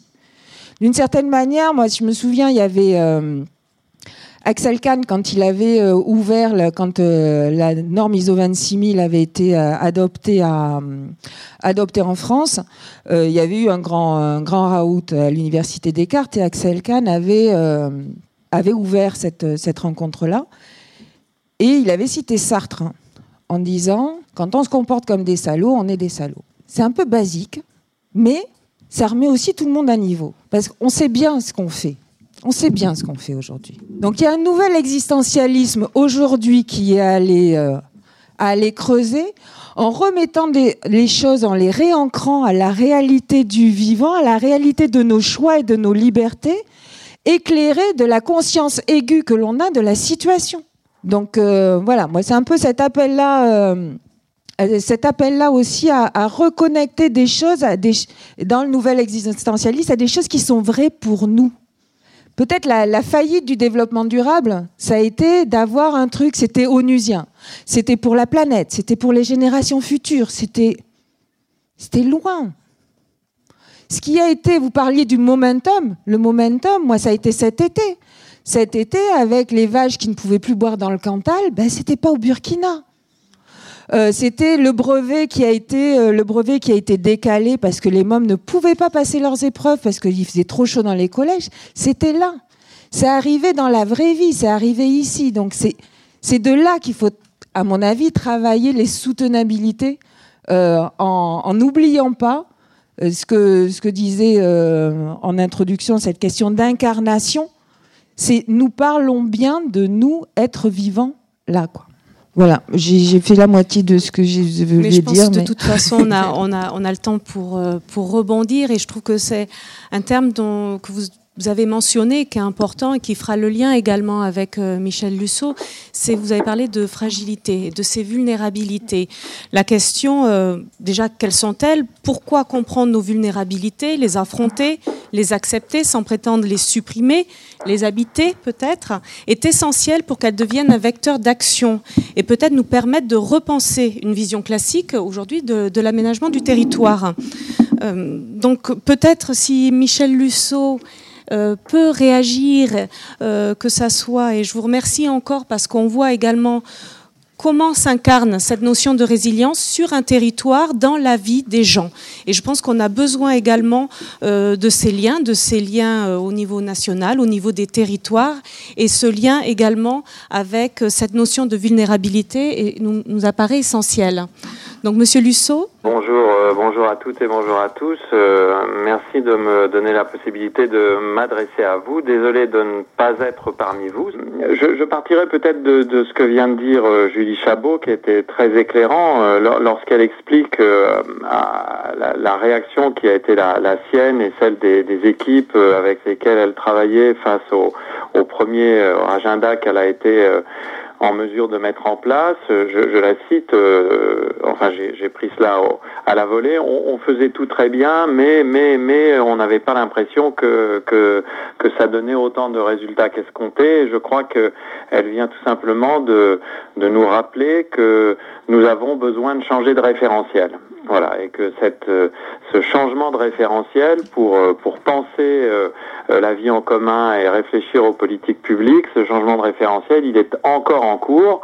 et, c'est évidemment très heureux que, que France Stratégie tente de contribuer à, à, à, ce changement. Et ce changement, il est d'autant plus important qu'il faut bien partir de, de la première idée que nous ne vivons pas une crise au sens classique du terme. Euh, si nous vivions une, crise de nos territoires, euh, de notre habitation, euh, si, je puis dire, ça ne serait pas trop trop grave. une crise, c'est quelque chose qu'on peut maîtriser avec des, outils classiques, à la fois des outils classiques de compréhension et des outils classiques de, résolution de cette crise ou au moins d'atténuation de ses effets. C'est d'ailleurs la raison pour laquelle nous n'aurons pas le temps d'y revenir. Je suis, en, ce qui me concerne, très très prudent par rapport justement à l'utilisation de mots euh, comme celui d'atténuation des effets euh, du changement climatique ou que sais-je, parce que ça nous renvoie à l'idée que nous vivrions simplement une sorte de crise euh, climatique, un petit moment de désagrément ou une, crise du, système Terre, un petit moment de désagrément, alors même qu'on s'aperçoit que ça n'est pas cela dont il s'agit, puisque ce dont il s'agit, et nous le cernons euh, chaque jour un peu plus grâce à la, recherche, euh, c'est que il, il, apparaît que nous traversons en fait une phase de bifurcation à l'échelle de l'histoire de l'habitation humaine de la planète. Et je pense qu'il faut toujours partir de cela. Nous sommes en train de vivre, sans doute depuis euh, 1950, peut-être depuis un peu plus qu'avant, je ne sais pas ce que Jean-Baptiste Fresso a, pu dire euh, cet après-midi, mais nous traversons une phase de bifurcation dans cette histoire de l'habitation humaine de la planète. C'est cela qu'on peut appeler l'Anthropocène. L'Anthropocène n'est absolument pas une question géologique, c'est à 100% une question historique. Euh, c'est le mot que nous pouvons utiliser pour signifier euh, l'importance de cette bifurcation et c'est une bifurcation dans la manière que nous avons d'habiter euh, cette planète Terre. Cette phase de bifurcation, elle est, de mon point de vue, et je dois le rappeler ici avant d'arriver à la problématique de la vulnérabilité puis de la résilience, cette phase de bifurcation, elle est, de mon point de vue, liée à l'urbanisation généralisée de la planète Terre. C'est cette urbanisation généralisée qui bouleverse complètement notre habitat, ce que les géographes ont, tendance à appeler l'œcumène, hein, notre, habitat, c'est un œcumène, quelque chose qui, qui dérive euh, de, de, la racine grecque oikos, donc le logis, la, la maisonnée. Hein, il ne faut jamais oublier d'ailleurs qu'en anglais, la, la Terre s'appelle the home planet, hein, la, la, demeure planétaire. Donc euh, l'écoumène, c'est véritablement cette, cette maisonnée euh, de l'espèce humaine. Donc cette phase d'urbanisation généralisée qui s'est enclenchée depuis 1950, elle bouleverse notre habitat, elle bouleverse les formes de vie, les formes de vie humaines et les formes de vie non humaines, et elle bouleverse désormais les systèmes physiques.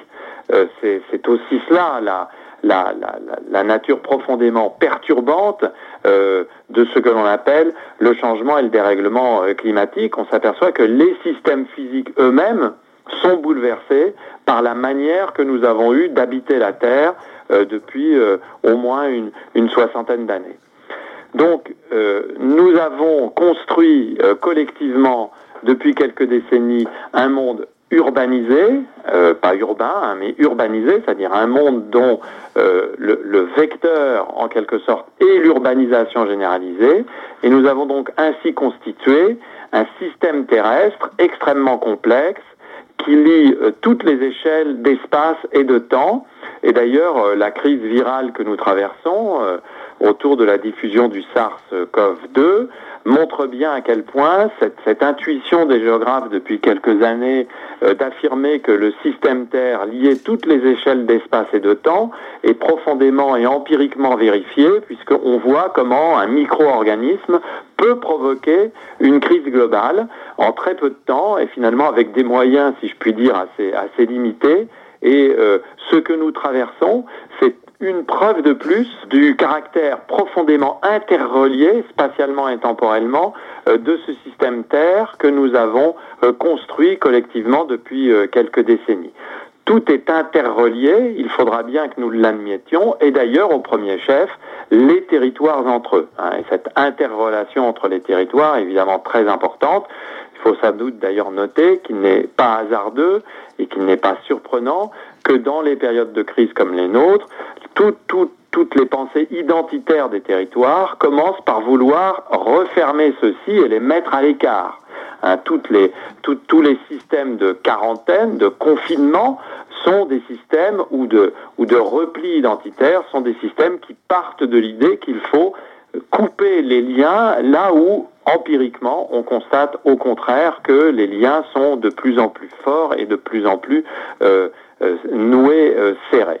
Cet avènement d'un monde très différent euh, doit euh, nous permettre de repenser intégralement les référentiels qu'on avait euh, coutume de mettre en avant concernant ce que l'on appelait il y a peu de temps encore la dynamique des territoires dans une vision développementaliste que nous avons eu beaucoup de peine à laisser de côté, si tant est que nous l'ayons laissé de côté. Ce qui a été dit tout à l'heure par Julie Chabot concernant le développement durable euh, est tout à fait exact et nous renvoie à une actualité qui n'est sans doute pas euh, tout à fait passé. Donc, nous pouvons remettre en question la pensée classique de la dynamique des territoires. il faudrait que les territoires se développent sans cesse et la vision que nous avions de l'aménagement des territoires euh, une vision qui, euh, pour aller vite, est essentiellement une vision techno-fonctionnaliste où l'on peut avoir l'impression que quand on assure euh, technologiquement la, la, mise en place des infrastructures fonctionnelles nécessaires, eh bien tout va pour le mieux dans le meilleur des mondes territoriaux possibles, ce qui évidemment est très rapidement une vision qui est exposée à la contradiction des faits. Euh, c'est d'ailleurs ceci euh, qui, pousse parfois que l'on puisse euh, arriver à la situation que Julie Chabot a exposée tout à l'heure. On a l'impression qu'on fait tout bien et pourtant on n'a pas l'impression que la, vie en commun sur un territoire soit plus agréable, plus juste, plus équitable et plus épanouissante et émancipatrice pour les habitants de ce territoire, alors même qu'on a développé toutes les infrastructures, alors même qu'on a essayer d'attirer les entreprises, etc., etc. Et on s'aperçoit bien des limites de cette, de cette vision classique de la dynamique des territoires et de l'approche techno-fonctionniste de leur aménagement.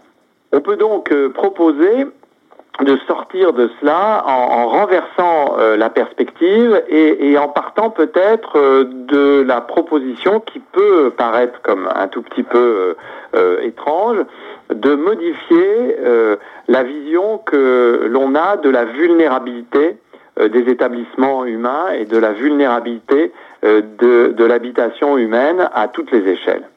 Et depuis maintenant pas mal d'années, je, propose assez systématiquement de, partir du postulat suivant que, j'essaye ensuite de, démontrer à partir d'études de cas, à savoir que l'espace de vie euh, des humains, donc ce que les géographes appellent euh, l'écoumène, et qui est une construction euh, historique et sociale, hein, cet espace de vie n'est pas une donnée naturelle, mais, mais le résultat de longues évolutions socio-historiques, cet espace humain, il faut le considérer comme étant toujours déjà vulnérable. Il faut donc partir de l'idée que la caractéristique centrale de euh, l'habitat humain, la caractéristique centrale de l'écumène, à quelque échelle qu'on le considère, euh, du domicile euh, au monde, cette caractéristique centrale, c'est la fragilité. Et c'est la sensibilité de cet espace aux incidents, aux accidents ou aux catastrophes. C'est-à-dire l'exposition inévitable de cet habitat à l'endommagement. Il en a toujours été ainsi. La chose n'est absolument pas nouvelle, mais sans doute, durant de très nombreuses décennies, euh, les, enthousiasmes liés à la croissance économique et les certitudes prométhéennes qui ont accompagné le développement des, nouvelles ingénieries euh, euh, de toutes sortes, que ce soit les, les ingénieries physiques ou les ingénieries biologiques et les ingénieries urbaines. Donc ce moment très particulier dans, l'histoire des sociétés humaines qui est lié à l'idée que euh, l'être humain pourrait maîtriser absolument euh, toute situation. Euh, donc ces enthousiasmes des dernières décennies ont estompé ou, presque escamoté, fait disparaître, en tout cas dans le monde occidental, la réalité de ce constat élémentaire de la vulnérabilité intrinsèque de l'habitation humaine.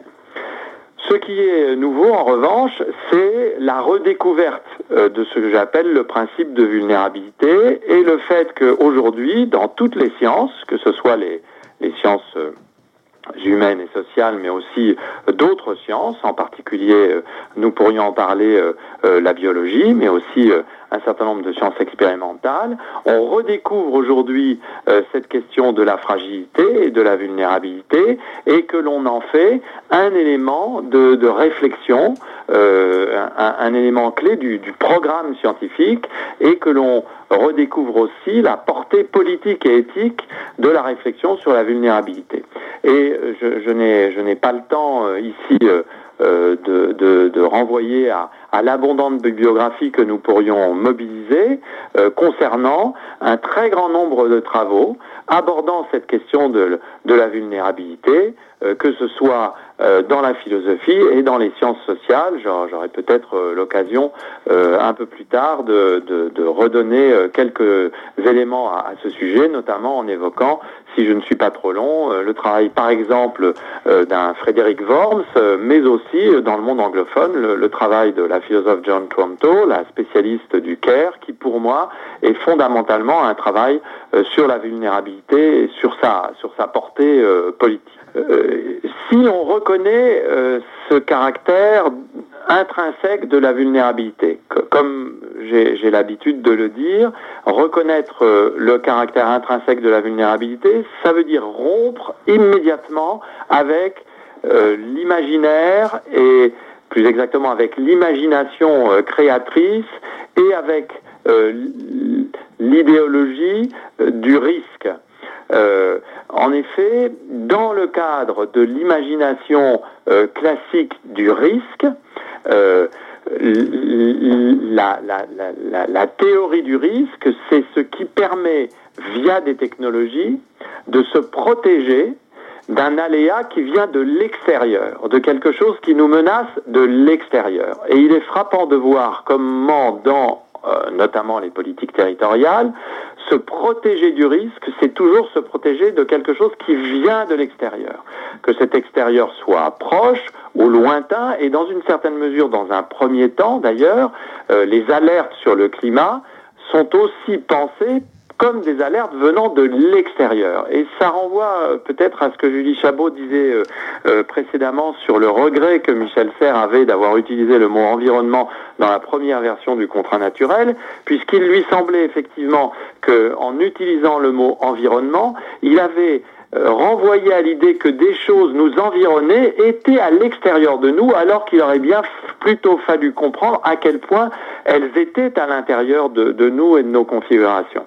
Donc l'imaginaire du risque, c'est ce qui fait qu'une menace vient de l'extérieur, surgit, et que nous allons pouvoir la maîtriser en développant des capacités d'interception de la menace, que ce soit l'interception de la crue ou l'interception d'un virus ou l'interception d'un dommage technologique, ou si la menace ne peut pas être interceptée, alors on va mettre en place des solutions de remédiation post-menace qui viseront à faire en sorte que l'on atténue les effets de l'impact euh, sur euh, euh, la, la société qui a été ainsi attaquée de l'extérieur.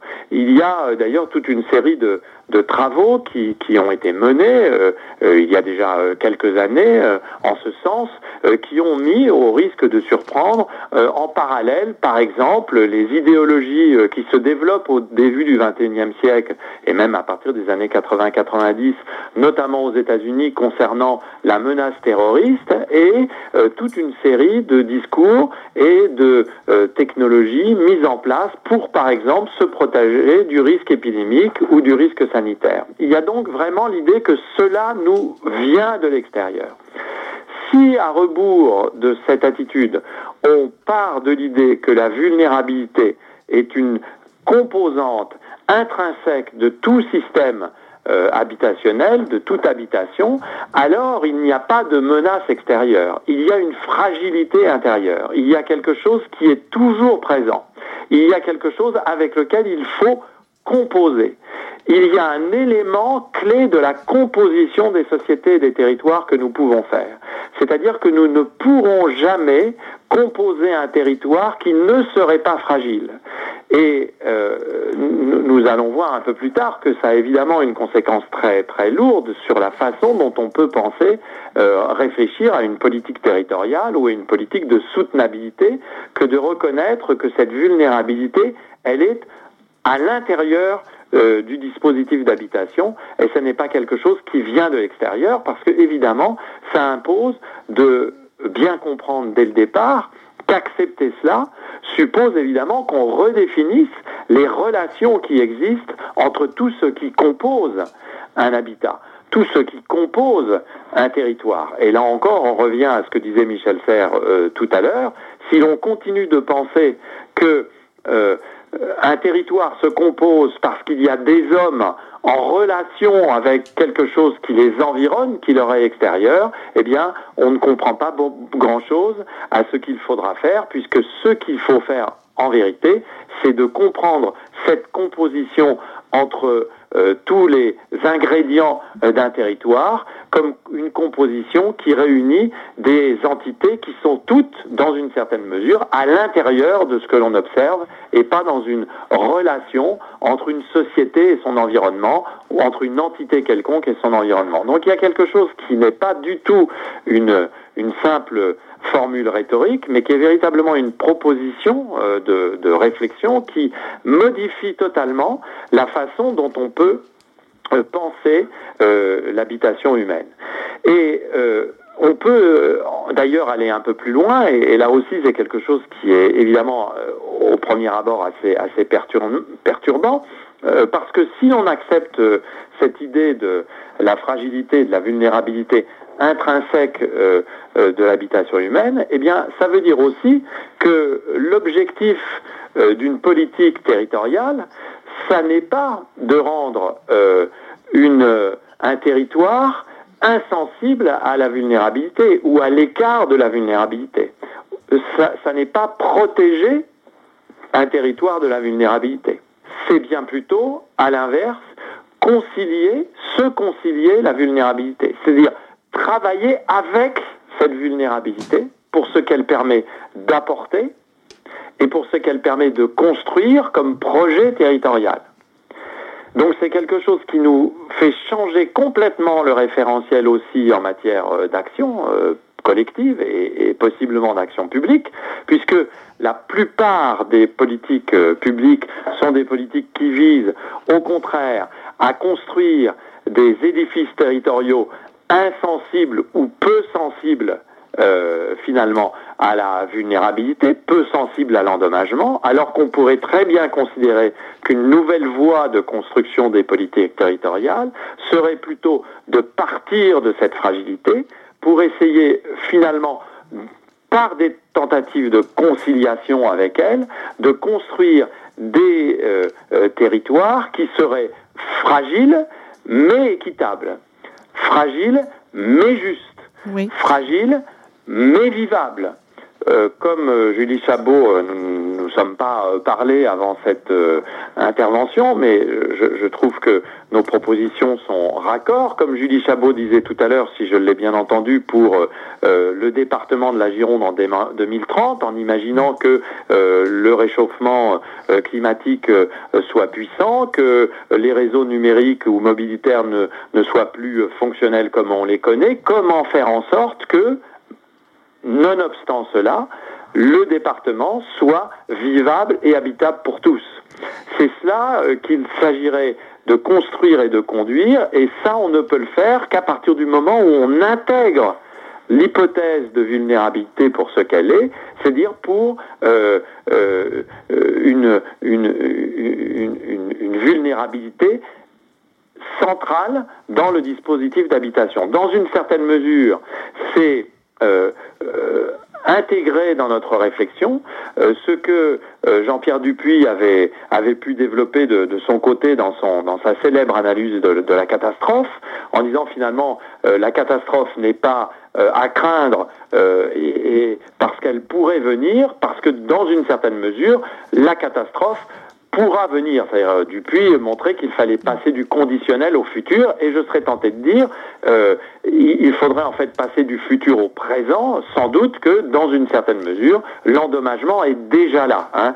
Nous sommes déjà dans une phase où nous mesurons de plus en plus euh, la, fragilité euh, de nos habitations, mais si nous arrivons à inventer de nouveaux territoires, ils ils ne seront pas moins fragiles pour autant. Le mieux que nous euh, puissions faire, c'est d'avoir une approche intelligente et dynamique de la vulnérabilité et de la fragilité, mais non pas de supprimer celle-ci. C'est-à-dire ce que nous devons inventer, c'est une manière de composer des politiques territoriales qui nous permettent de faire de cette vulnérabilité une ressource, mais pas de vouloir escamoter cette vulnérabilité et de faire disparaître la fragilité. Nos euh, puissances actuelles sont fragiles, mais nos territoires de 2050, fussent-ils des territoires totalement adaptés, SIC, euh, au changement global, seraient également toujours fragiles, même s'ils pourraient l'être différemment. C'est-à-dire que penser la vulnérabilité comme je le propose, et je ne suis évidemment pas tout seul à le faire, c'est aussi une manière de sortir de l'idée que l'on, qui pour moi est une idée euh, funeste et néfaste, euh, que nous pourrions parvenir euh, à mettre en place des territoires non fragiles. dans le domaine territorial, cette idée d'invulnérabilité territoriale est à peu près aussi problématique que certaines idéologies transhumanistes qui prétendraient permettre à l'être humain d'oublier euh, sa fragilité intrinsèque d'être vivant. Bah, un grand merci parce que vous apportez un éclairage. Oui, alors euh, juste, euh, juste 5 secondes pour, pour terminer. Si l'on part de la vulnérabilité comme ça, alors on peut effectivement parvenir aussi à une redéfinition totale du concept de résilience.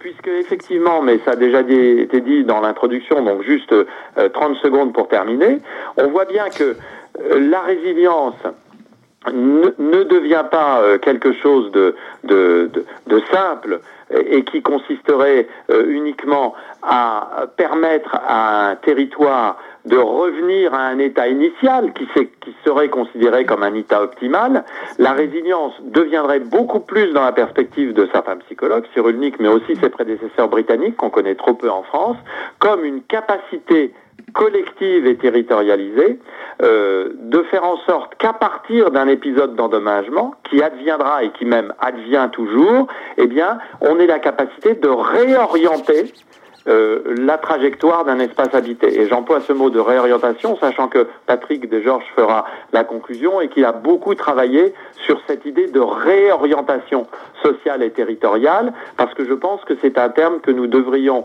euh, véritablement travailler collectivement et que finalement une politique de soutenabilité, c'est une politique qui, à partir de la pensée de la vulnérabilité, peut assurer la réorientation euh, d'un territoire.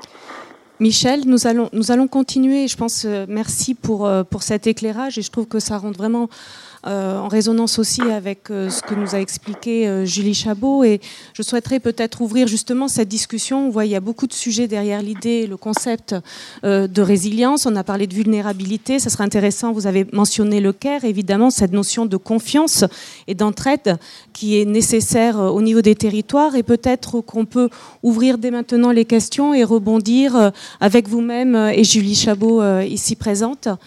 Peut-être si vous avez des questions. Merci. Euh, moi, je voulais parler de vulnérabilité avec un S. Euh, surtout si effectivement, à partir de là, on, tire les résiliences et les réorientations sociales et territoriales. Je vais le donner par rapport à un cas très concret. Pendant cinq ans, j'ai travaillé pour la Polynésie française, 118 îles, dont certaines qui sont aussi hautes que Tuvalu. Donc en termes de vulnérabilité, euh, et je pense que la France, France Stratégie, c'est aussi la France de ses outre-mer, euh, doit penser les, vulnérabilités aussi dans des cas où il n'y a pas de capacité de recul. Des îles immergées, vous n'avez pas de capacité de recul par rapport aux populations. Donc c'est pas les mêmes vulnérabilités, c'est pas les mêmes capacités de résilience, c'est pas les mêmes temporalités. Et donc c'était surtout en fait sur cette euh, dimension de pluriel vis-à-vis des difficultés. Et euh, puisqu'en fait, on parle de transition, on n'est pas tous, euh, même en France, sur euh, les mêmes calendriers. Oui, merci beaucoup pour la, profondeur d'analyse et la question un peu radicale donc de ce d'être prise en compte de la, la, chance en fait de la vulnérabilité. Néanmoins, ce va se poser en lien avec la session précédente euh, la question de la responsabilité, puisque vous allez avoir une tension considérable entre euh, cette, conscience que oui, le réel euh, nous, nous, expose, oui, il y a des chances à s'exposer, l'altérité, l'altération. Néanmoins, tout notre système économique, le système d'assurance en premier lieu, organise des garanties Donc la, question va être, euh, pour un territoire et en termes de responsabilité, comment est-ce que vous pouvez euh, assurer les deux mouvements, à la fois de permettre les conditions de régénération par la vulnérabilité et en même temps, euh, je ne vais pas dire protéger parce que c'est vraiment antinomique, mais assurer la responsabilité d'une collectivité à protéger, quand même, enfin, en tout cas, à, ne pas, euh, ne pas euh, éviter, à garantir l'évitement euh, d'une maladie. on le voit aujourd'hui. Donc il y a vraiment pour moi quelque chose d'une tension extrêmement forte que j'aimerais vous voir éclairer peut-être l'un et l'autre. Il me semble que dans les, échanges qu'on vient d'avoir et peut-être les précédents, je trouve qu'il y a quelques absents en termes de terminologie, euh, des absents qui sont euh, antagonisme, conflictualité.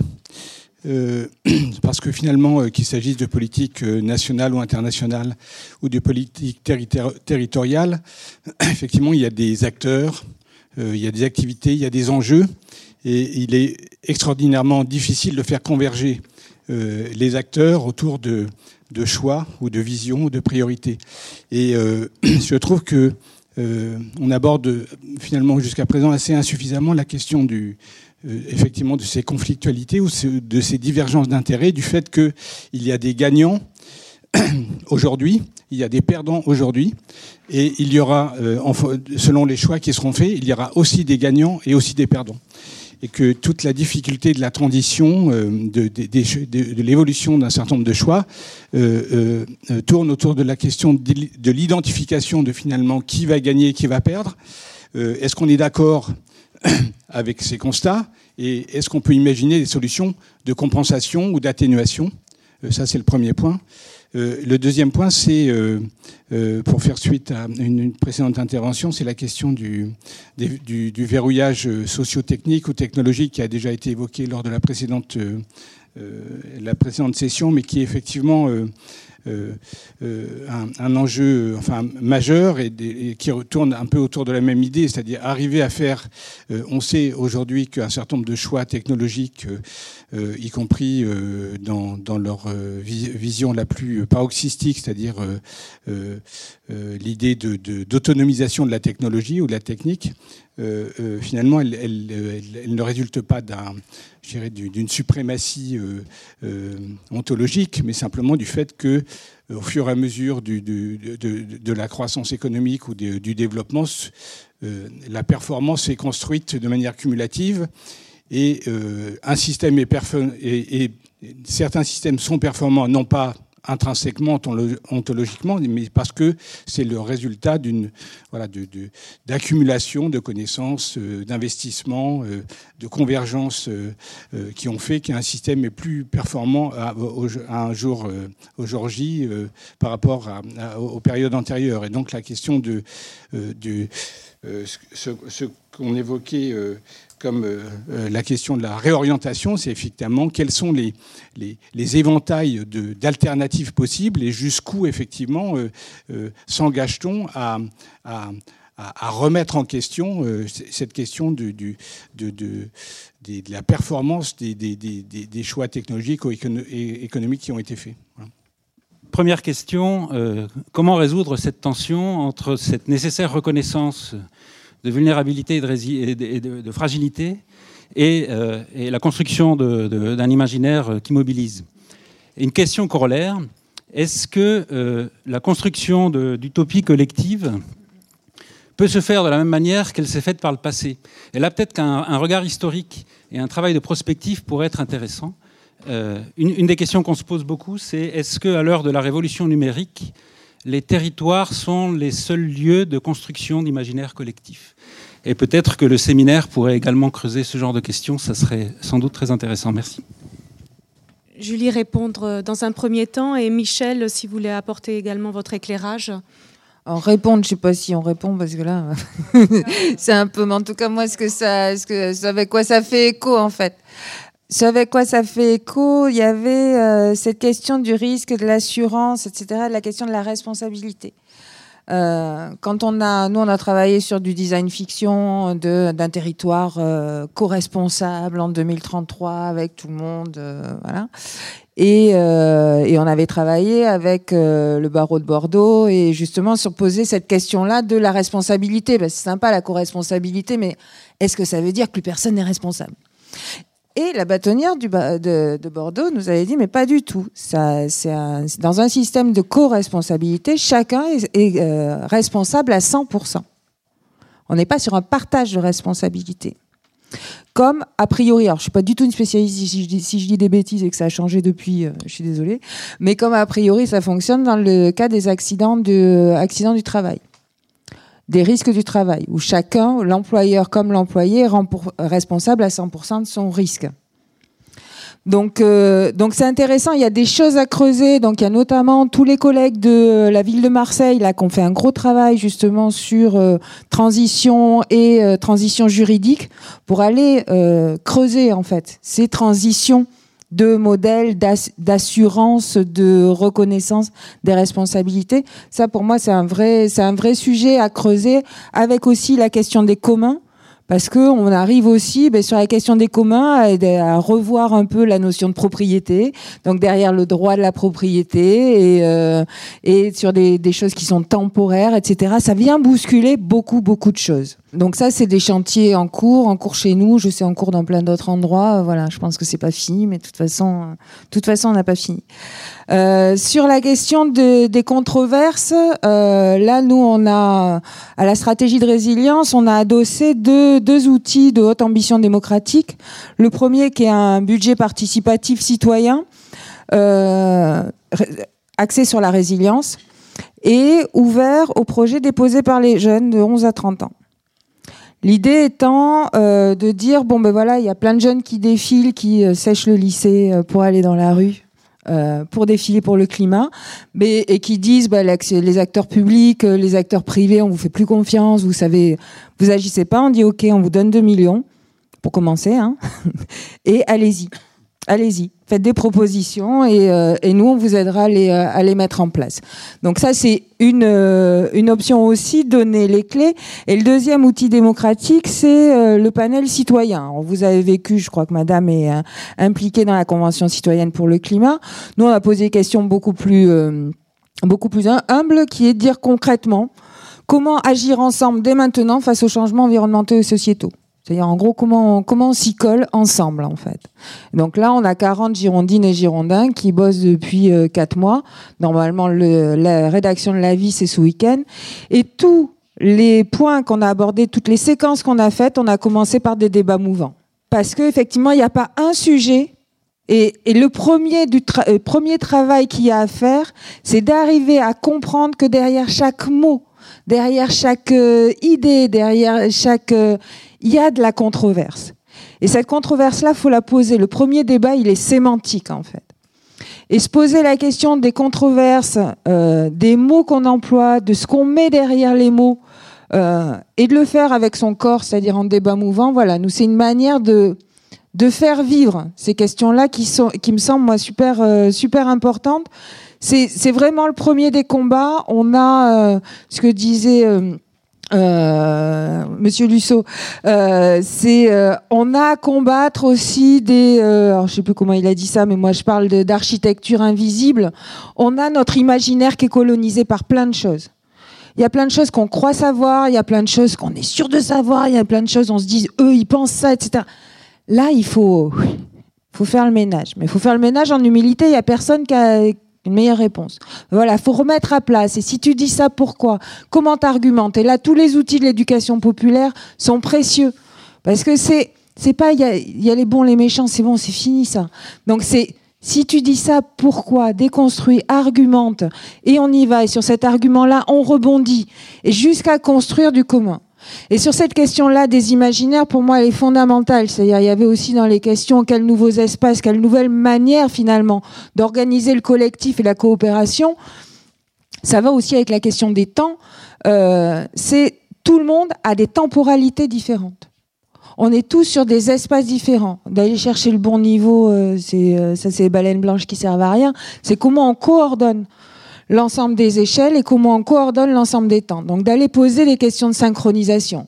Et ces questions de synchronisation, nous on le pose sur un format qu'on a euh, qu'on expérimente depuis deux ans, qui est les cousinats d'interréseau, dans laquelle on a mis ben, tous les acteurs publics, acteurs privés euh, engagés dans les transitions, euh, dans les agendas 21, dans, le, dans les projets alimentaires territoriaux, dans l'éducation pour le développement durable, etc. Et on se fait un temps de synchronisation tous les six mois euh, voilà. Qu'est-ce qui est, quelles sont les questions brûlantes pour nous? Où est-ce qu'on en est? Où est-ce qu'on veut aller? Et là, la dernière séquence qu'on a faite, c'est sur la question des récits, en disant mais c'est quoi l'histoire qu'on a envie de se raconter? Et sur quoi on a envie de mettre notre énergie ensemble? Parce que derrière, il y a aussi tout le burn-out des, acteurs engagés. Hein, euh, voilà. Là aujourd'hui, il faut qu'on mette notre énergie aux bons endroits. Donc euh, il y a aussi des choses à réinventer dans notre manière de collaborer. Alors ça correspond peut-être à vos espaces aussi différents. C'est peut-être pas que sur le territoire, c'est peut-être aussi dans d'autres d'autres sphères, mais c'est peut-être aussi d'autres manières de concevoir l'action en commun.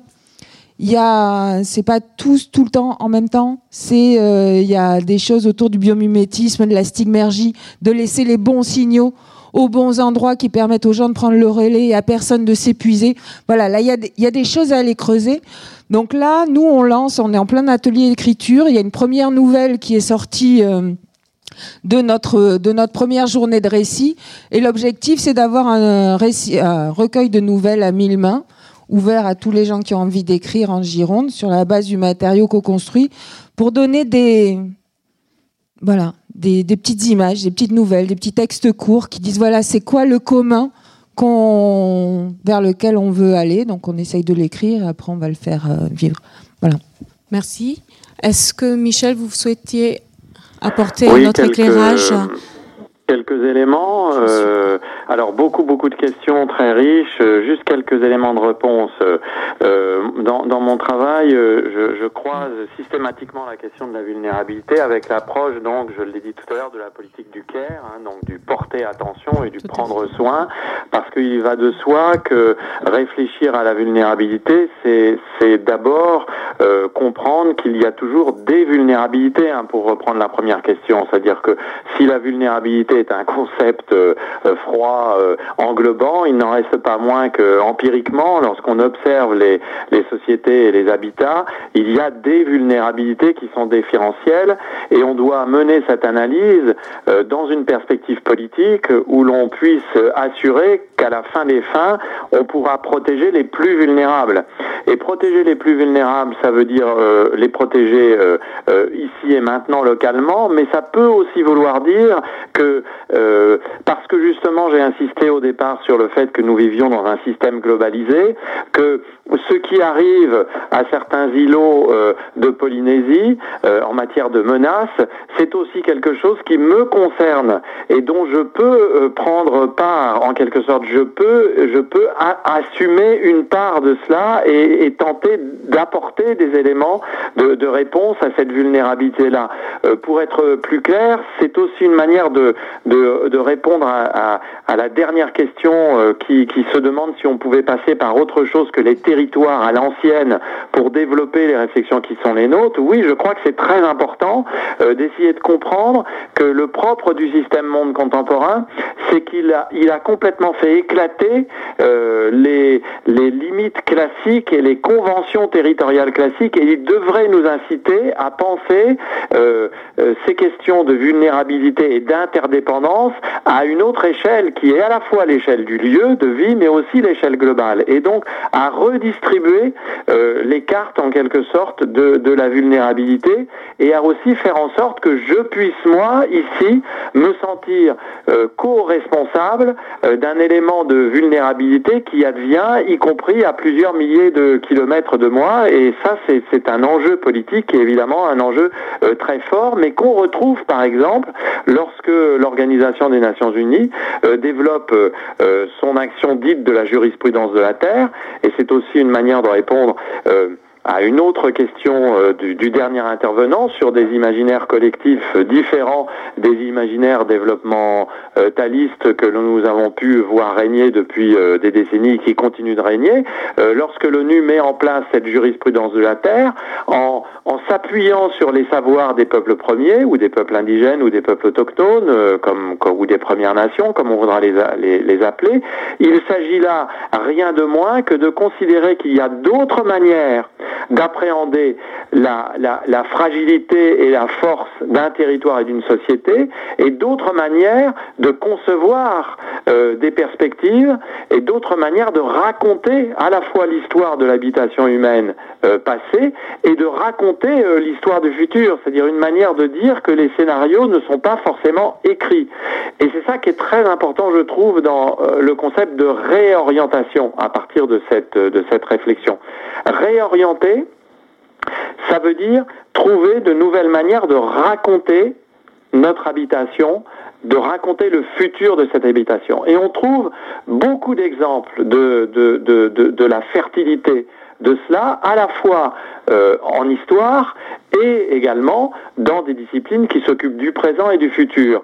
Euh, euh, si vous prenez un livre qui vient de paraître de François Jarige et Alexis Vrignon, euh, qui s'appelle Face à la puissance, une histoire des énergies alternatives à l'âge industriel, que racontent ces deux historiens? Eh bien, ils montrent que euh, toute l'histoire de l'énergie officielle, celle qu'on raconte aujourd'hui, a été surdéterminée euh, en quelque sorte par les, les tenants d'un système industriel de l'énergie qui a été victorieux économiquement, mais qui a mis de côté toute une autre manière de penser le développement énergétique des territoires. C'est-à-dire un développement beaucoup plus situé, beaucoup plus localisé, beaucoup plus euh, euh mis en, en place par des petits groupes ou par euh, des, des, des, des, des, sociétés qui ne fonctionnent pas euh, du tout de la même manière que ce que proposent les grands systèmes énergétiques qui dominent aujourd'hui euh, la plupart des pays. Et en nous faisant découvrir cette autre histoire de l'énergie, on se donne la possibilité de raconter différemment un scénario pour le futur.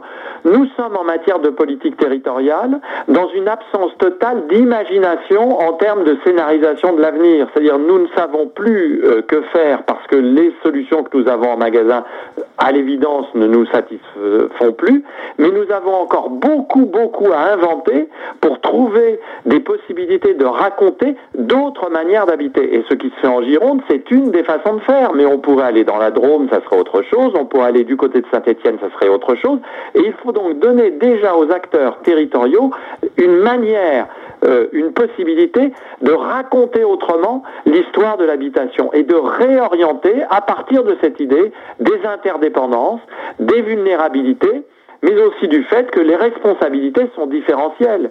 Ça serait évidemment injuste que les plus fragiles soient exposés à la même responsabilité que les plus puissants.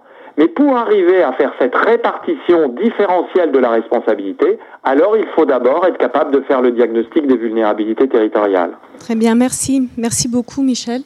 C'est, euh, je crois, un, point important. Et puis, euh, pour cette séance autour des, des vulnérabilités, nous avons également une, une, On a parlé, on a parlé, on a parlé des communs qui va être également euh, le sujet de notre, de notre troisième session. Je vous remercie beaucoup, Julie Chabot, et euh, d'autres questions pourront être abordées dans ce troisième temps. Merci beaucoup. Merci à tous d'avoir écouté ce podcast de France Stratégie. Nous vous donnons rendez-vous très bientôt pour le deuxième épisode du cycle de séminaire Soutenabilité. Retrouvez tous les podcasts de France Stratégie sur www.stratégie.gouv.fr.